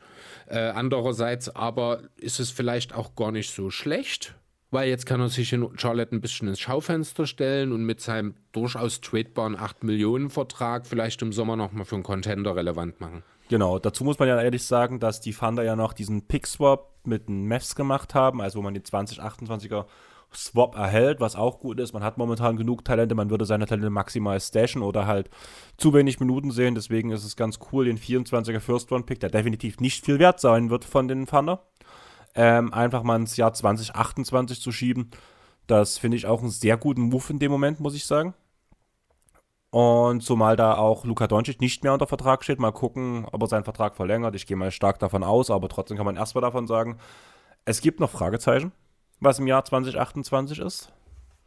Und ja, ganz ehrlich, was kostet dich Hayward, Trey Mann und ähm, Bertans und Misic haben keine große Rolle gespielt bei den Thunder.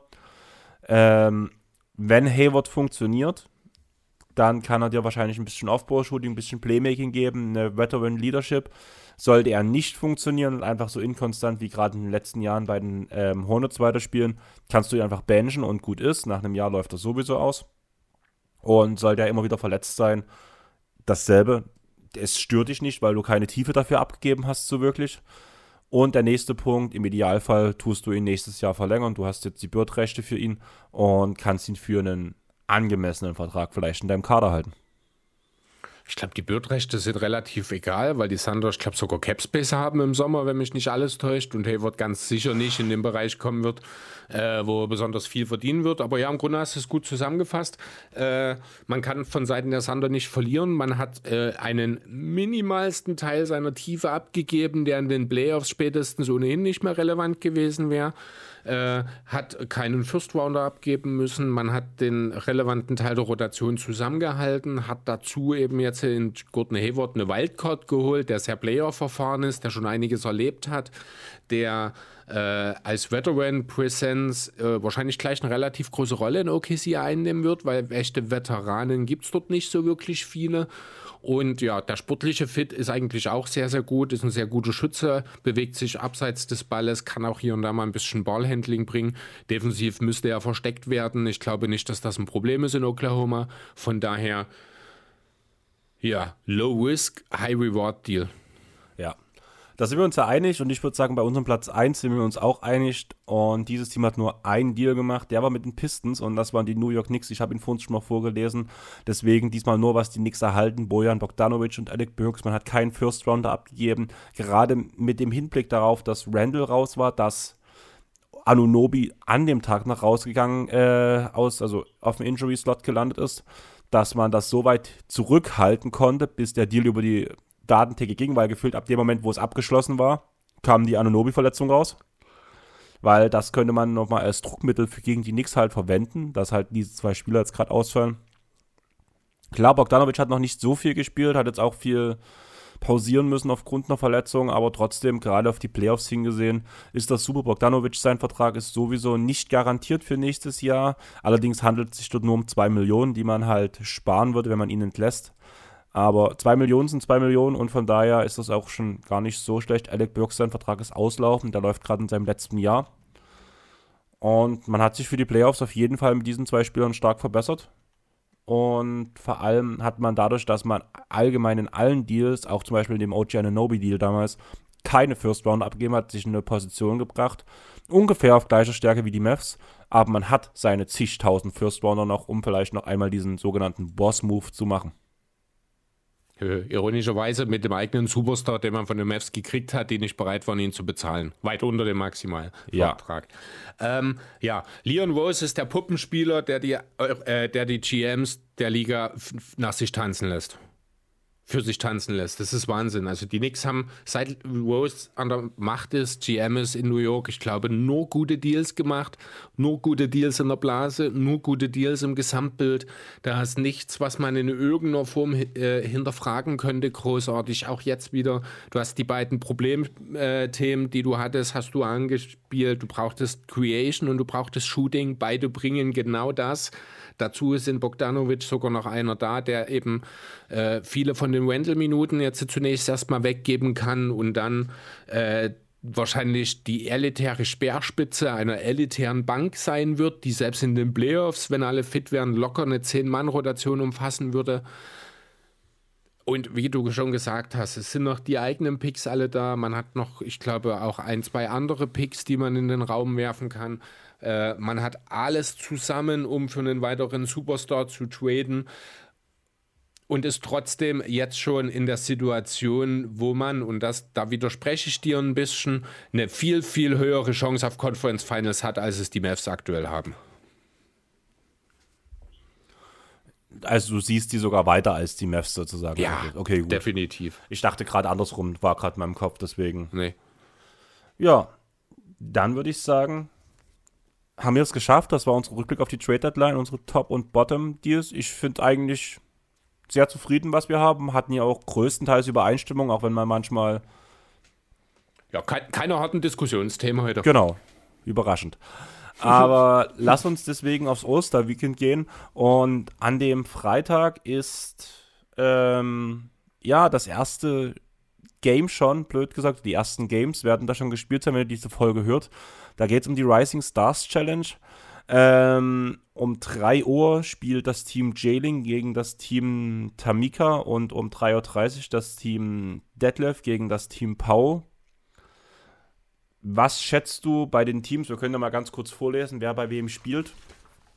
Mach das mal. Die habe ich tatsächlich vergessen, mir rauszusuchen. Alle anderen habe ich da, aber die Rising Stars habe ich vergessen. Okay, also bei Team Pau spielt Bilal Kolibali, Jamie Chuckes Jr., Brandon Miller, Brandon Pochimski, Jabari Smith Jr., Cason Wallace und Victor Wembanyama.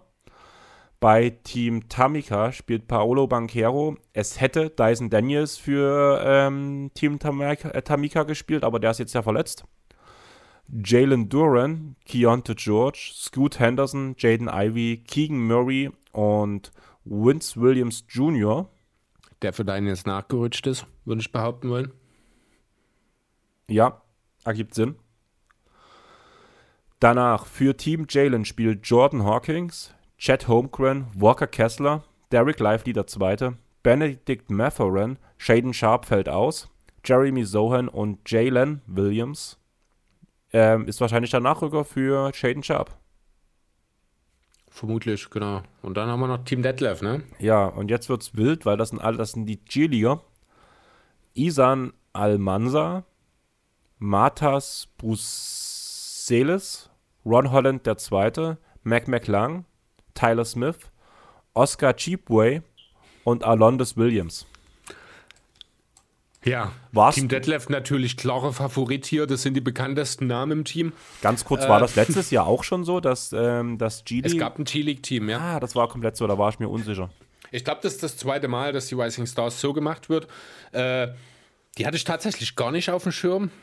Die findet ja auch schon heute Abend statt, stimmt. Ich habe an das Celebrity Game habe ich gedacht und habe mir dort auch mal die Namen angeschaut und sogar rausgesucht und rausgeschrieben. Kannte die Hälfte übrigens nicht. Äh, hier bei den Rising Stars kenne ich zum Glück ein bisschen mehr als die Hälfte. Ähm, ja, aber wer ist jetzt hier der Favorit, ist super schwer zu sagen. Ich würde mal behaupten wollen, der individuell beste Spieler spielt äh, im Team Pau. Das ist Victor Wembanyama. Ah, ist das dein Rookie of the Year oder was? Das könnte ja zumindest sein. Ja, er hat ganz schön ähm, aufgeschlossen zu Chat. Chat ist momentan in der Rookie World drin, muss man ganz ehrlich sagen. Es ist, ist ein Rennen zwischen den beiden, äh, müssen wir schauen, aber ich glaube, grundsätzlich sind wir uns einig, dass wenn man ja mal talentierter ist und auf mehr Arten in der NBA erfolgreich sein wird als Chat. Ja, auf zukünftige Art, ja. ja Was mich gut. halt vor allem stört, ist, dass halt sowohl Team Jalen und Team Pau keinen richtigen Playmaker haben. Das ah, Puczymski bringt da schon relativ viel mit. Wembanyama wird da viel machen. Äh, auch Reimerakis Jr. und Brenton Miller zumindest haben Ansätze dazu. Aber ja, es ist zumindest ein etwas ungewöhnliches Konzept. Und was, Team Jalen, sagst du? Genau. Team Jalen braucht keinen Playmaker, die schießen alle nur. Und Chad Holmgren und Walker Kessler holen sich die Rebounds. Achso, und Lively, die haben vier, drei Center. Das ist auch keine gute Zusammenstellung. Deswegen. Und deswegen finde ich, also so rein von der Zusammenstellung, auch wenn es ein bisschen klein ist, finde ich Team Tamiga schon so von der Zusammenstellung am interessantesten. Vor allem mit Jalen Duran als einzigen Center. Ja, aber dafür mit drei Point Guards in Keontae George, Scoot Henderson und Jaden Ivy. Wie sind die Teams denn eigentlich zusammengestellt worden? Haben die gepickt oder sind die zu. Also, das wirkt ja schon sehr gelost irgendwie. Also, ich habe dieses Jahr nichts gefunden zu dem Thema. Letztes Jahr wurde es auf jeden Fall gepickt. Okay. Also, wenn das gepickt wurde, dann würde ich doch sehr die Managementfähigkeiten dieser drei Kollegen in Frage stellen. Ich meine, Detlef Schrempf hat da relativ wenig Einfluss darauf, er hat halt die Chili gekriegt, aber die anderen drei, wenn das das Ergebnis eines Drafts ist, dann ist er nicht gut gepickt worden, meines Erachtens nach, in Sachen Teambuilding. Weißt du, was ich in der NBA-App sehr lustig finde? Das war nämlich der, mhm. der Grund, warum ich mein Handy rausgesucht habe, weil ich gucken wollte, wer als erstes gegen wen spielt. Mhm. Ähm, bei Team Detlef ist auf dem Bild steht Team Darren. Mhm. Okay, vielleicht ist Detlef nachgerückt. Das war vielleicht ursprünglich ein anderer. Oder es ist eine Grafik vom letzten Jahr. War nicht Daryl Williams? Hat er nicht letztes Jahr eins? Kann sein, weiß ich nicht mehr. Aber ist mir bloß aufgefallen, wo ich okay. nach den Spielen geguckt habe. Danach für diejenigen, die es interessiert, das Finale findet dann auch um 4 Uhr statt. Und damit ist das Programm dann auch vorbei in der Nacht von Freitag auf Samstag. Das heißt, die, das Celebrity Game ist davor wahrscheinlich, oder? Genau. Ja. Wird wahrscheinlich um ein, zwischen 1 und 2 gestartet werden. Das steht aber nicht mal mit drin.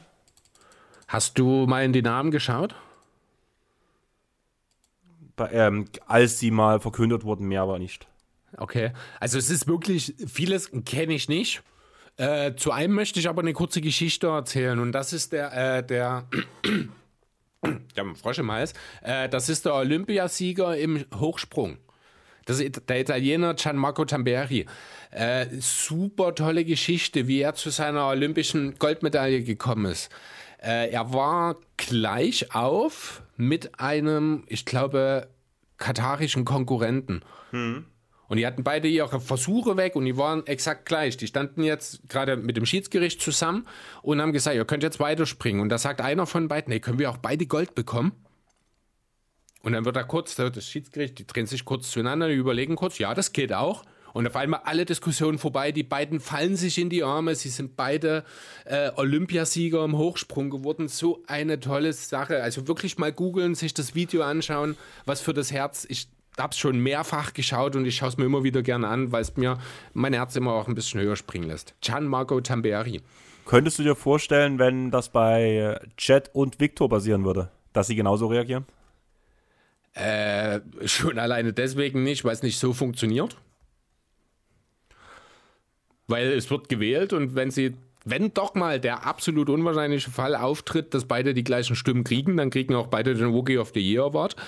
Äh, von daher, nein. Aber denkst du, das wäre für das Ego der beiden Spieler vereinbar oder nicht? Keine Ahnung, kann ich okay. nicht. Also ganz ehrlich, äh, wieso nicht? Also du hast doch nichts, nichts zu verlieren dabei. Wenn es darum geht, kriegen beide Gold oder den Award oder spielen wir es weiter aus? Dann musst du ja erstmal für dich selber abwägen, nehme ich jetzt diese scheiß Hardware, die ich, für, für die ich hier bin, oder gehe ich das Risiko ein? Ne, es ist eine Frage des Stolzes an der Stelle, dass ich am Ende mit leeren Händen dastehe. Also für mich persönlich überhaupt keine Diskussion, weil ich damit auch meinem Konkurrenten was gönne. Wenn das nicht gerade ein blöder Arsch ist, von dem ich sicher bin, dass ich ihn besiegen kann, dann würde ich mich immer für die äh, äh, ja, Gold für beide Variante entscheiden. Also das heißt, wenn wir mal in einem NBA-Quiz gegeneinander stehen würden und die Frage ist bei und wir bei der Kategorie Wer bin ich sind, würdest du definitiv weiterkämpfen. Ja, in deinem Fall definitiv, ja. Dachte ich mir. Kann ich verstehen. ähm, gehen wir auf die Sa Nacht, Samstag auf Sonntag. Um 2 Uhr geht nämlich die Skills Challenge los und da tut das Team Top Picks gegeneinander antreten. Anthony Edwards, Paolo Banquero und Victor Wembanyama. Danach gibt es das Team Indiana mit Tyrese Halliburton, Benedict Mathurin und Miles Turner und das Team All-Stars mit Trey Young, Tyrese Maxey und Scotty Barnes. Ganz jo. Und was man dazu sagen muss, ist, dass sie nicht Gesundheit im Team gegeneinander antreten, sondern dass sie drei Teams gegeneinander antreten. Genau. Und was sagst du zu dem Team Top Picks? Was ist das Erste, was dir auffällt? Das sind alles erste Picks. Und?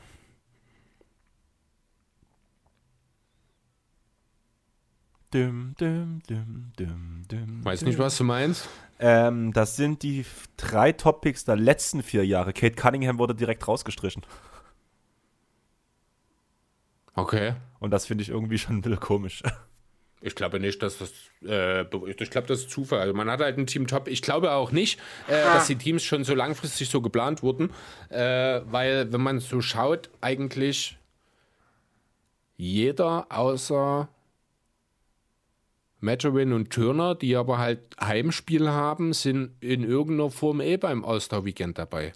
Ja, ich weiß schon, aber ich fand es trotzdem so ein bisschen lustig. So ja, nee, also das ist, äh, ich verstehe, wo der Gedanke herkommt, aber das ist, solche Aussagen sind der Grund dafür, dass die Berichterstattung so zum Kotzen ist. Für was? Ich hab, so generell. Ich habe mich nie. Weil halt immer so diskutiert, weil halt immer so argumentiert wird. Man spricht nicht darüber, dass drei Leute es verdient haben. Man spricht darüber, wer nicht dabei ist. Und macht damit, ich, ich rede über die Skills Challenge, völlig belanglose Thematik. Ne? Genau. Das ist jetzt mehr so eine Grundsatzsache, von der ich gerade rede. Man redet lieber über das Negative als über das Positive. Ja, aber wer ist dein Favorit? Ja, Team Allstars natürlich, weil Tyrese Maxi dort dabei ist. Aber ganz ehrlich, rein optional, äh, optional, äh, objektiv betrachtet, ich glaube wirklich die Topics. Ja, also ich Weil es ist die Skills Challenge und die sind, ich glaube, Bennett Matterwin und Miles Turner sind eine Bürde für Halliburton. Weil beides keine guten Passer unbedingt. Da kann ich mir vorstellen. Turner ist jetzt auch nicht unbedingt der schnellste aufgrund seiner Größe. Äh, wobei Team Allstars natürlich auch für die Skills Challenge extrem gut aufgestellt ist. Wenn Scotty Barnes den Wurf trifft. Naja, wenn du jetzt schon so gut über die Skills Challenge redest, hast du anscheinend gefunden, wie es abläuft, weil ich wusste noch, dass nee, Ich habe mich auch erinnert an das, was in den letzten Jahren immer so war. Also ich weiß wirklich nicht, wie es abläuft, aber es war doch immer Trippeln, Passen, Werfen, mehr oder weniger. Das war letztes Jahr schon anders. Ah, okay, dann bin ich vielleicht falsch. Die drei spielen das halt zusammen, wo es dann auch darum ging, zum Beispiel, das weiß ich noch, das ist mir noch im Kopf drin, Freiburg gibt so und so viele Punkte, Dreier gibt so und so viele Punkte. Aber ich muss ehrlich sagen, ich habe geguckt, grob, ob ich es irgendwo finde, aber habe die Skills Challenge einfach nicht als wichtig genug genommen, dass ich mich jetzt wirklich Zeit reinversetze, das ja. Konzept rauszusuchen. Aber das war ein bisschen komplizierter als die Jahre zuvor, sage ich mal so, wo die diesen Parcours laufen mussten, an den du dich wahrscheinlich gerade erinnerst. Okay, dann ist es vielleicht auch dieses Jahr wieder anders, als es letztes Jahr war.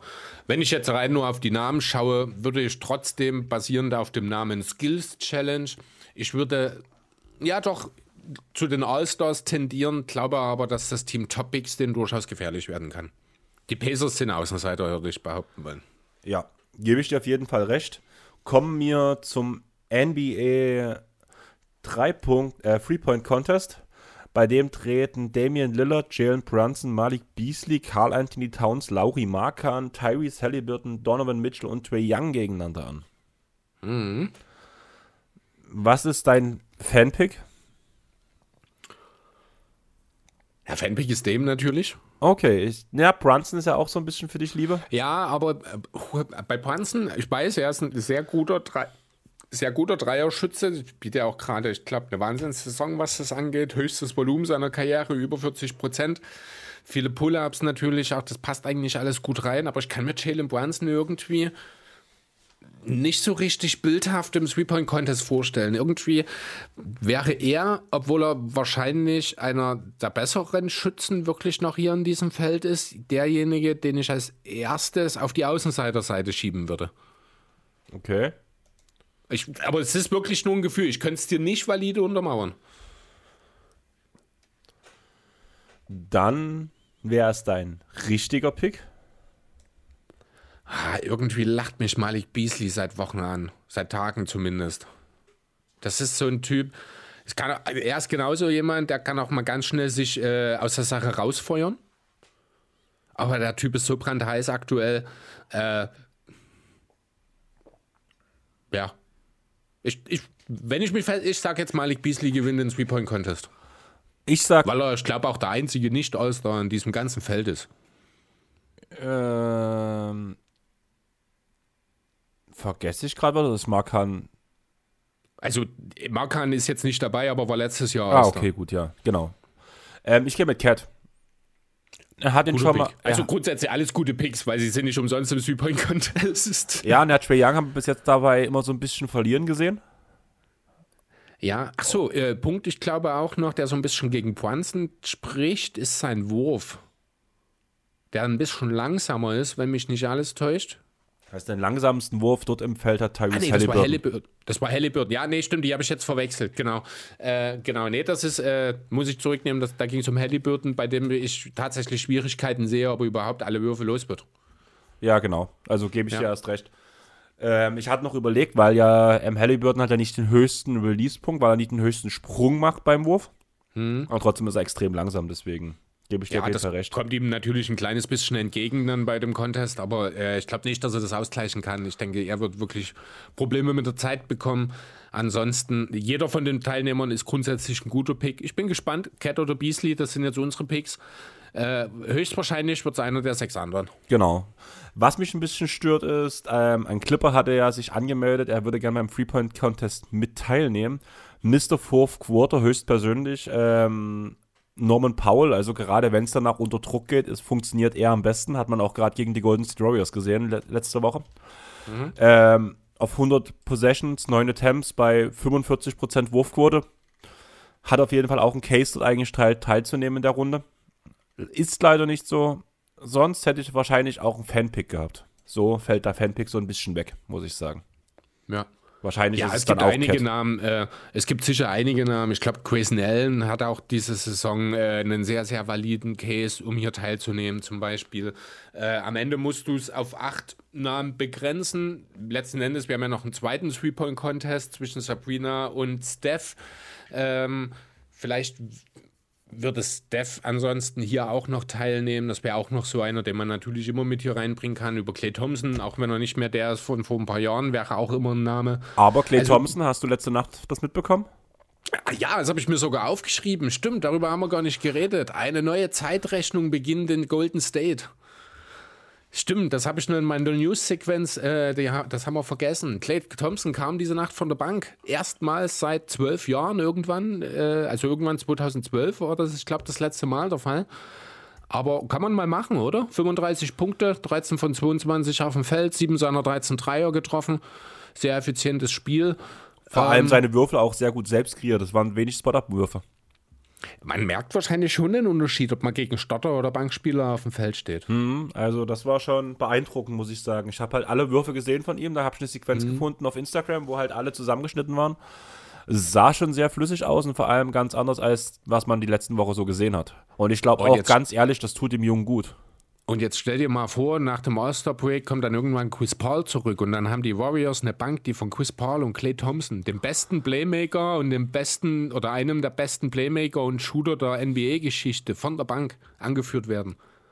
Das heißt, du siehst jetzt die Golden State Warriors als Contender? Ich sehe die Warriors, also ich habe die Warriors nie komplett abgeschrieben, das muss ich ehrlich sagen, weil es für mich auch super schwer greifbar ist, weil ich das Gefühl habe, bei den Warriors muss man nur einmal den richtigen Schalter betätigen und es funktioniert wieder. Was ja jetzt zuletzt auch so ein Stück weit sich wieder bestätigt hat. Ähm, die Qualität ist nach wie vor da. Und wie gesagt, ja, also die, die Warriors werden gefährlich sein. Aber um bei Clay nochmal zu bleiben, der steht natürlich auch in einer sehr, sehr interessanten Position gerade, auch mit der Extension, die äh, im Sommer verhandelt werden muss. Äh, ich habe mir bei ihm so ein bisschen die Frage aufgeschrieben, Richtung Iverson oder Richtung Carter. Die Frage wird er sich in den nächsten Monaten beantworten müssen. Dieses, ich nenne sie jetzt mal Annehmen der Bankrolle, spricht ein bisschen für die Richtung Carter. Die wünsche ich mir auch sehr für ihn. Äh, denn das Letzte, was man ähm, eigentlich über seine ganze Karriere hochsympathischen und hocherfolgreichen Kerl wünscht, ist, dass er seine Karriere eben auch angemessen beenden kann. Auf jeden Fall. Aber lass uns zurück zum All-Star-Weekend kommen. Dann kommt nämlich der wichtige Three-Point-Contest und ich muss ehrlich sagen, das ist meine Hauptveranstaltung des Abends, weshalb ich wahrscheinlich wach bleiben werde. Steph Curry gegen Sabrina Ionescu. Ionescu. Ionescu. Das habe ich, glaube letzte Woche schon falsch gesagt. Das kann sein, ja. Ähm, ja, super spannend, natürlich sehr interessant. Äh, ja. Ich habe jetzt gehört, dass sie mit ähm, dem NBA-Ball werfen möchte. Würde ich sehr schade finden, muss ich ehrlich sagen. Fände ich Unsinn. Ich auch, weil du muss trainierst. Muss ich ganz ehrlich sagen. Also, äh, das verzerrt am Ende nur das Ergebnis. Genau. Also, die können gerne eine zweite Runde machen, dann kann ja Steph auch gerne einfach mal. Die können ja mal tauschen. Genau. Das fände ich super interessant, einfach mal tauschen. Ähm, von mir aus auch Steph die kürzere Linie und äh, Sabrina dann äh, genau. die längere Linie und mal mit dem großen Ball und Steph mit dem kleineren und einfach mal zu sehen, was das für einen Unterschied für die, äh, für die Besten macht, wenn da einfach ein anderes Material da ist. Genau, blöd gesagt, ein Hin- und eine Rückrunde. Ja, sowas in der Art, ja. genau. Und ich muss ehrlich sagen, das macht und schon einen Unterschied. Du Halfcourt-Shots, falls es unentschieden ist. Hey, vielleicht, ja, kann man machen. ich musste halt wirklich jedes Mal dran denken, für jeden, der das noch nicht gesehen hat, googelt mal Dirk Nowitzki bei Stefan Raab. Mega lustig. Und unter anderem sollte, macht dort Stefan Raab gegen Dirk Nowitzki einen Free-Throw-Contest. Und das Erste, was Stefan Raab macht, die Korbhöhe von der NBA-Höhe so einen halben Meter weiter runter. Und auf, einmal, und auf einmal prickt der Ball und prickt der Ball und prickt der Ball. also, ich würde schon sagen, dass es eine große Auswirkung hat. Das Highlight des Abends danach kommt um 4 Uhr im Anschluss ungefähr, je nachdem, wie es halt läuft. Geplant ist es erstmal für 4 Uhr der Slam Dunk Contest. Wie gesagt, für mich ist, das, ist der Dreier Contest und der Special Dreier Contest eher das Highlight. Und dort treten an Jamie Jackes Jr., Mac McClung, Jalen. So, jetzt muss ich doch mal einhaken. Jetzt sagst du es schon zum zweiten Mal. Das ist Reimer Rackes Jr. Raime Rackes Jr. Dankeschön, Entschuldigung. Alles gut. Wie gesagt, mir ist es lieber, du rätst mir bei sowas rein, wenn ich Namen falsch ausspreche. Und wir tun es lieber direkt wir aufklären. Wir können ihn auch gerne einfach den Miami Triple J nennen. Nein, das geht nicht. Das geht, das geht schief. äh, Mac McClung, Jalen Brown und Jacob Tobin. Ja. Der, der noch in New York ist. Genau. Ja, äh, spannendes Feld. Zum ersten Mal seit Victor Oladipo ist wieder ein All-Star beim Dunk-Contest dabei. Wir sind natürlich trotzdem noch weit davon entfernt von den äh, Star- Stuffed Contests aus den 90ern oder frühen 2000ern. Ich glaube auch nicht, dass wir jemals wieder dorthin kommen, weil die Stars in der NBA heutzutage einfach viel zu viel Schiss haben, sich auch mal bei einem zum Award, äh, Award bei so einem Contest zu blamieren, habe ich das Gefühl. Ganz kurz, hast du zufällig die aktuelle Korbjäger-Folge schon gehört? Nee.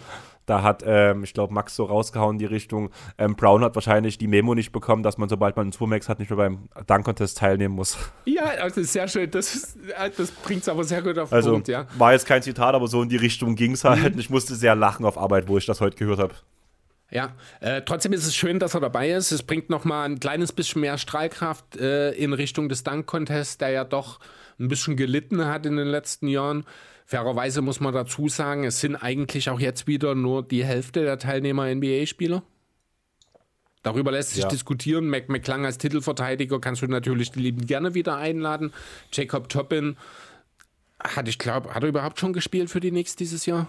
Weiß. schon Minuten gesehen. Ich, ich weiß es gerade auch gar nicht genau. Ich check das mal kurz.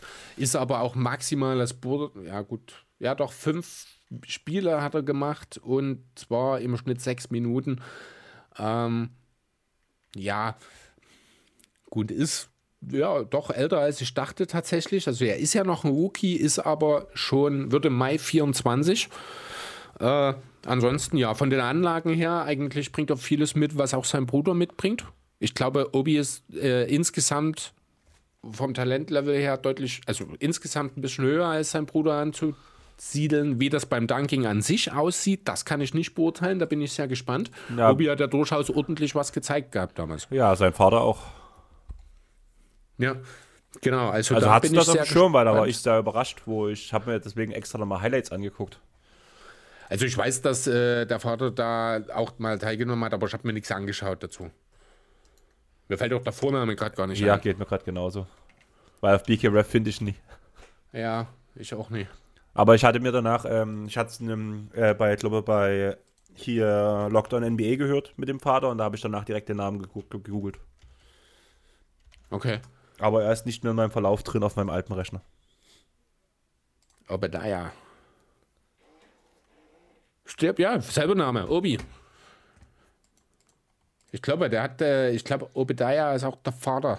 Heißt auch Obadiah Toppin. Ist auch egal. Spielt jetzt wirklich nicht so die ganz große Rolle. Wer ist dein Favorit? Ähm, ich würde schon mit Mac McClung gehen. Einfach weil, blöd gesagt, seitdem er weiß, dass er ähm, wiederkommt zum NBA Free, äh, zum Slam Dunk Er hat Contest. viel Zeit, um sich was auszudenken. Um genau zu sein, er hatte jetzt ein Jahr Zeit, sich auszudenken, was auszudenken, weil klar war, dass er wiederkommt als Titelverteidiger. Mit der Zeit, die er halt als Spieler hat.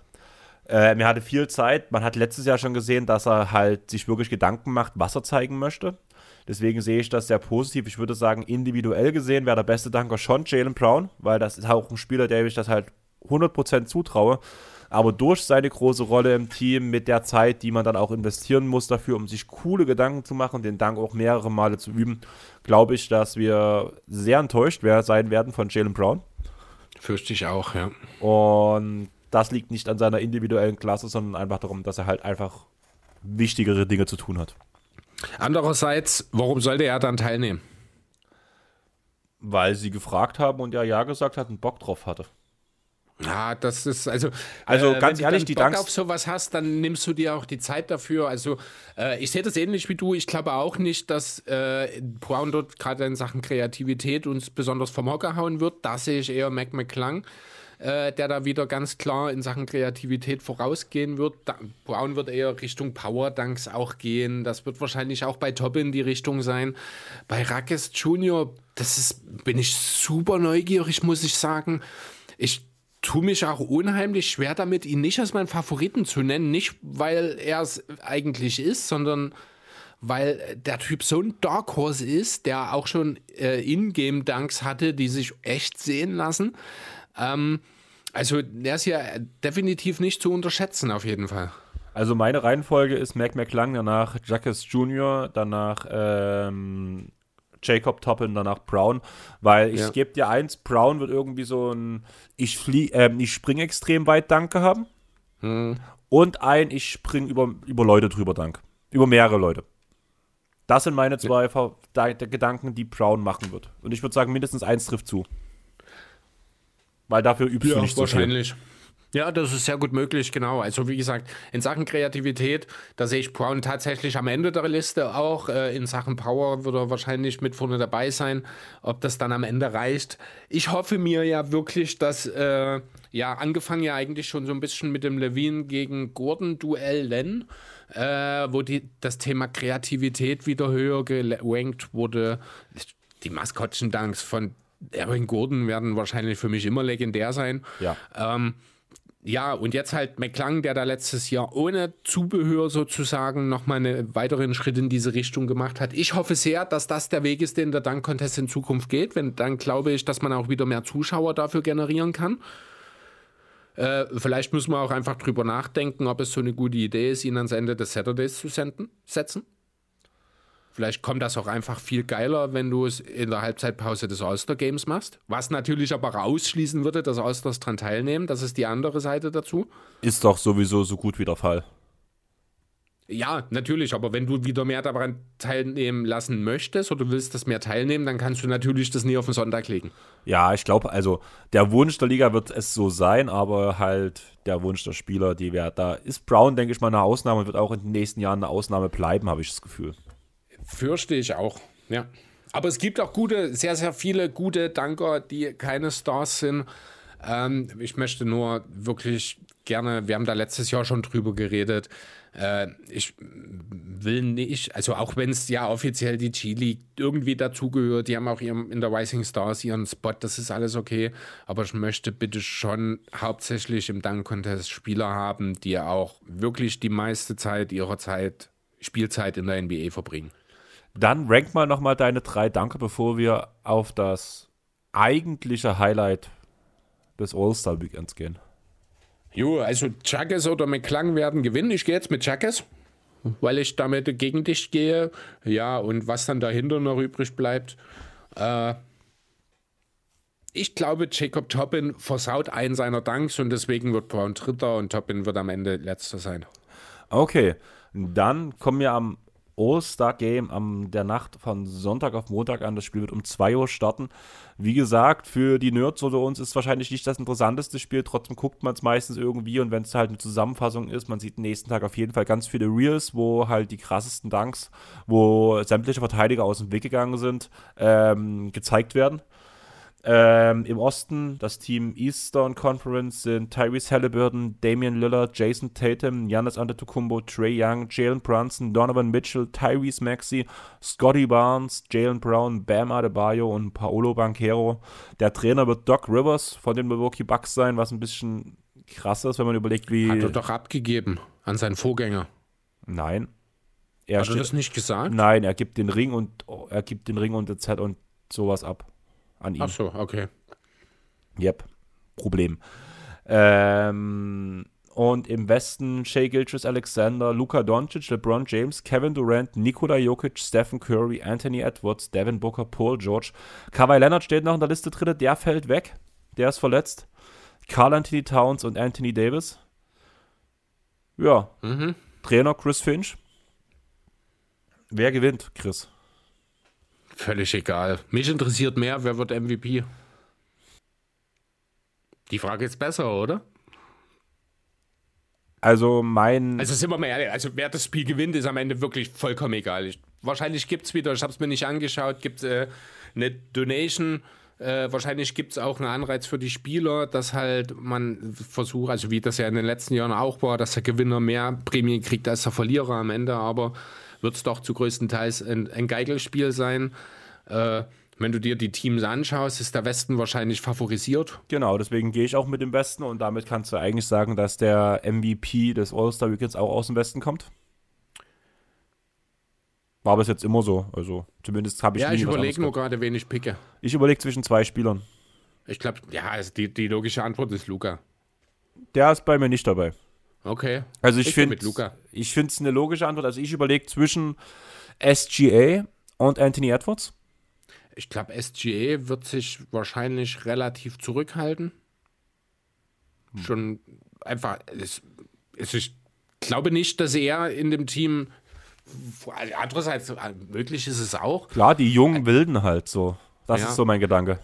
Ja, Edwards schwierig, weil, gut, Bankrolle ist jetzt auch nicht so wichtig, weil das nichts mit den Minuten in dem Spiel zu tun genau. hat. Klar, wenn er reinkommt und gleich ein paar bombt, kann das durchaus möglich sein, wenn er heiß läuft. Äh, dann könnte natürlich auch Steph Curry ganz schnell äh, relevant werden. Hm. Aber ich habe halt so von der Mentalität habe ich bei Edwards so ein bisschen, wo ich, wo ich mir bei ihm vorstellen kann. Zum er, er zieht die ersten zwei Danks, dankt über irgendjemanden drüber, der ihn nicht kommen gesehen hat, weshalb er nicht aus dem Weg gehen konnte. Und mhm. dann läuft er von der Dreierlinie heiß und danach hat er so diesen, wie hieß er bei ähm, Hustle? Hat er diesen Moment so, wo er sagt, ich, ich bin der King hier, LeBron, geh ja. mal zur Seite. Und dann rasiert er. Ich gehe mit Edwards. Okay, ich gehe mit Luca und ich sag dir auch 25 und 15. Luca wird seine Mitspieler fliegen lassen, noch und nöcher. LeBron, KD, Shea, wir werden auch Luca, äh, Nikola Jokic in den LEU verwandeln sehen. Äh, danach setzt er sich wahrscheinlich hin und kommt nicht mehr zurück ins Spiel, weil er die Schnauze voll hat. Aber wir werden es sehen. Ich glaube, Luca wird dort für sehr, sehr viele Zuckerpässe verantwortlich sein. Er hat viele gute Schützen um sich herum. Er wird sich natürlich auch seine Freiheiten nehmen und mit seinem äh, einzigartigen Slow Step seine Punkte machen und auch selber mal fliegen. Äh, ja, Luca ist mein äh, All-Star Game MVP-Favorit. Dann würde ich sagen, wir haben es geschafft für heute. Oder hast du noch mhm. was? Nö. Ich hoffe, dass Chris, das tut mir jetzt schon leid für dich, all meine Huster und Schnieper rausgeschnitten bekommt. Ich habe mir Mühe gegeben, diese immer zu machen, wenn du gerade geredet hast. Jo. Das sollte eigentlich einigermaßen passen, sonst würden wir uns natürlich über ein Follow freuen auf Instagram, Facebook, X und Threads. Natürlich auch auf dem Podcatcher eurer Wahl, auf Spotify und Apple Podcast könnt ihr uns auch natürlich auch gern bewerten. Mit den Idealfall 5 Sternen, falls es weniger Sterne sein solltet, gebt uns bitte ein Zeichen, was euch stört, was ihr demnächst hören wollt. Und ihr werdet eine Umfrage am Ende von der Folge haben, noch im Spotify-Feed, ob wir Latress Prewell oder Udonis Haslam als Memories-Folge machen sollen. Diese Umfrage wird auch nicht so lange gehen. Ich würde sagen, jetzt drei Tage bis Dienstag, damit wir noch genug Zeit zur Ausarbeitung haben weil das Wochenende wird schon recht knapp bei mir mit Tasche packen etc., weil ich dann nachher mit Tobi Bühner und in Urlaub fahre und du die übernächste Folge dann alleine machst. Und ja, das muss mit rein. Ich würde sagen, wir haben es geschafft. Mhm. Wir hören uns nächste Woche. Bis bald. Tschaußen und wählt keine Nazis. Ciao.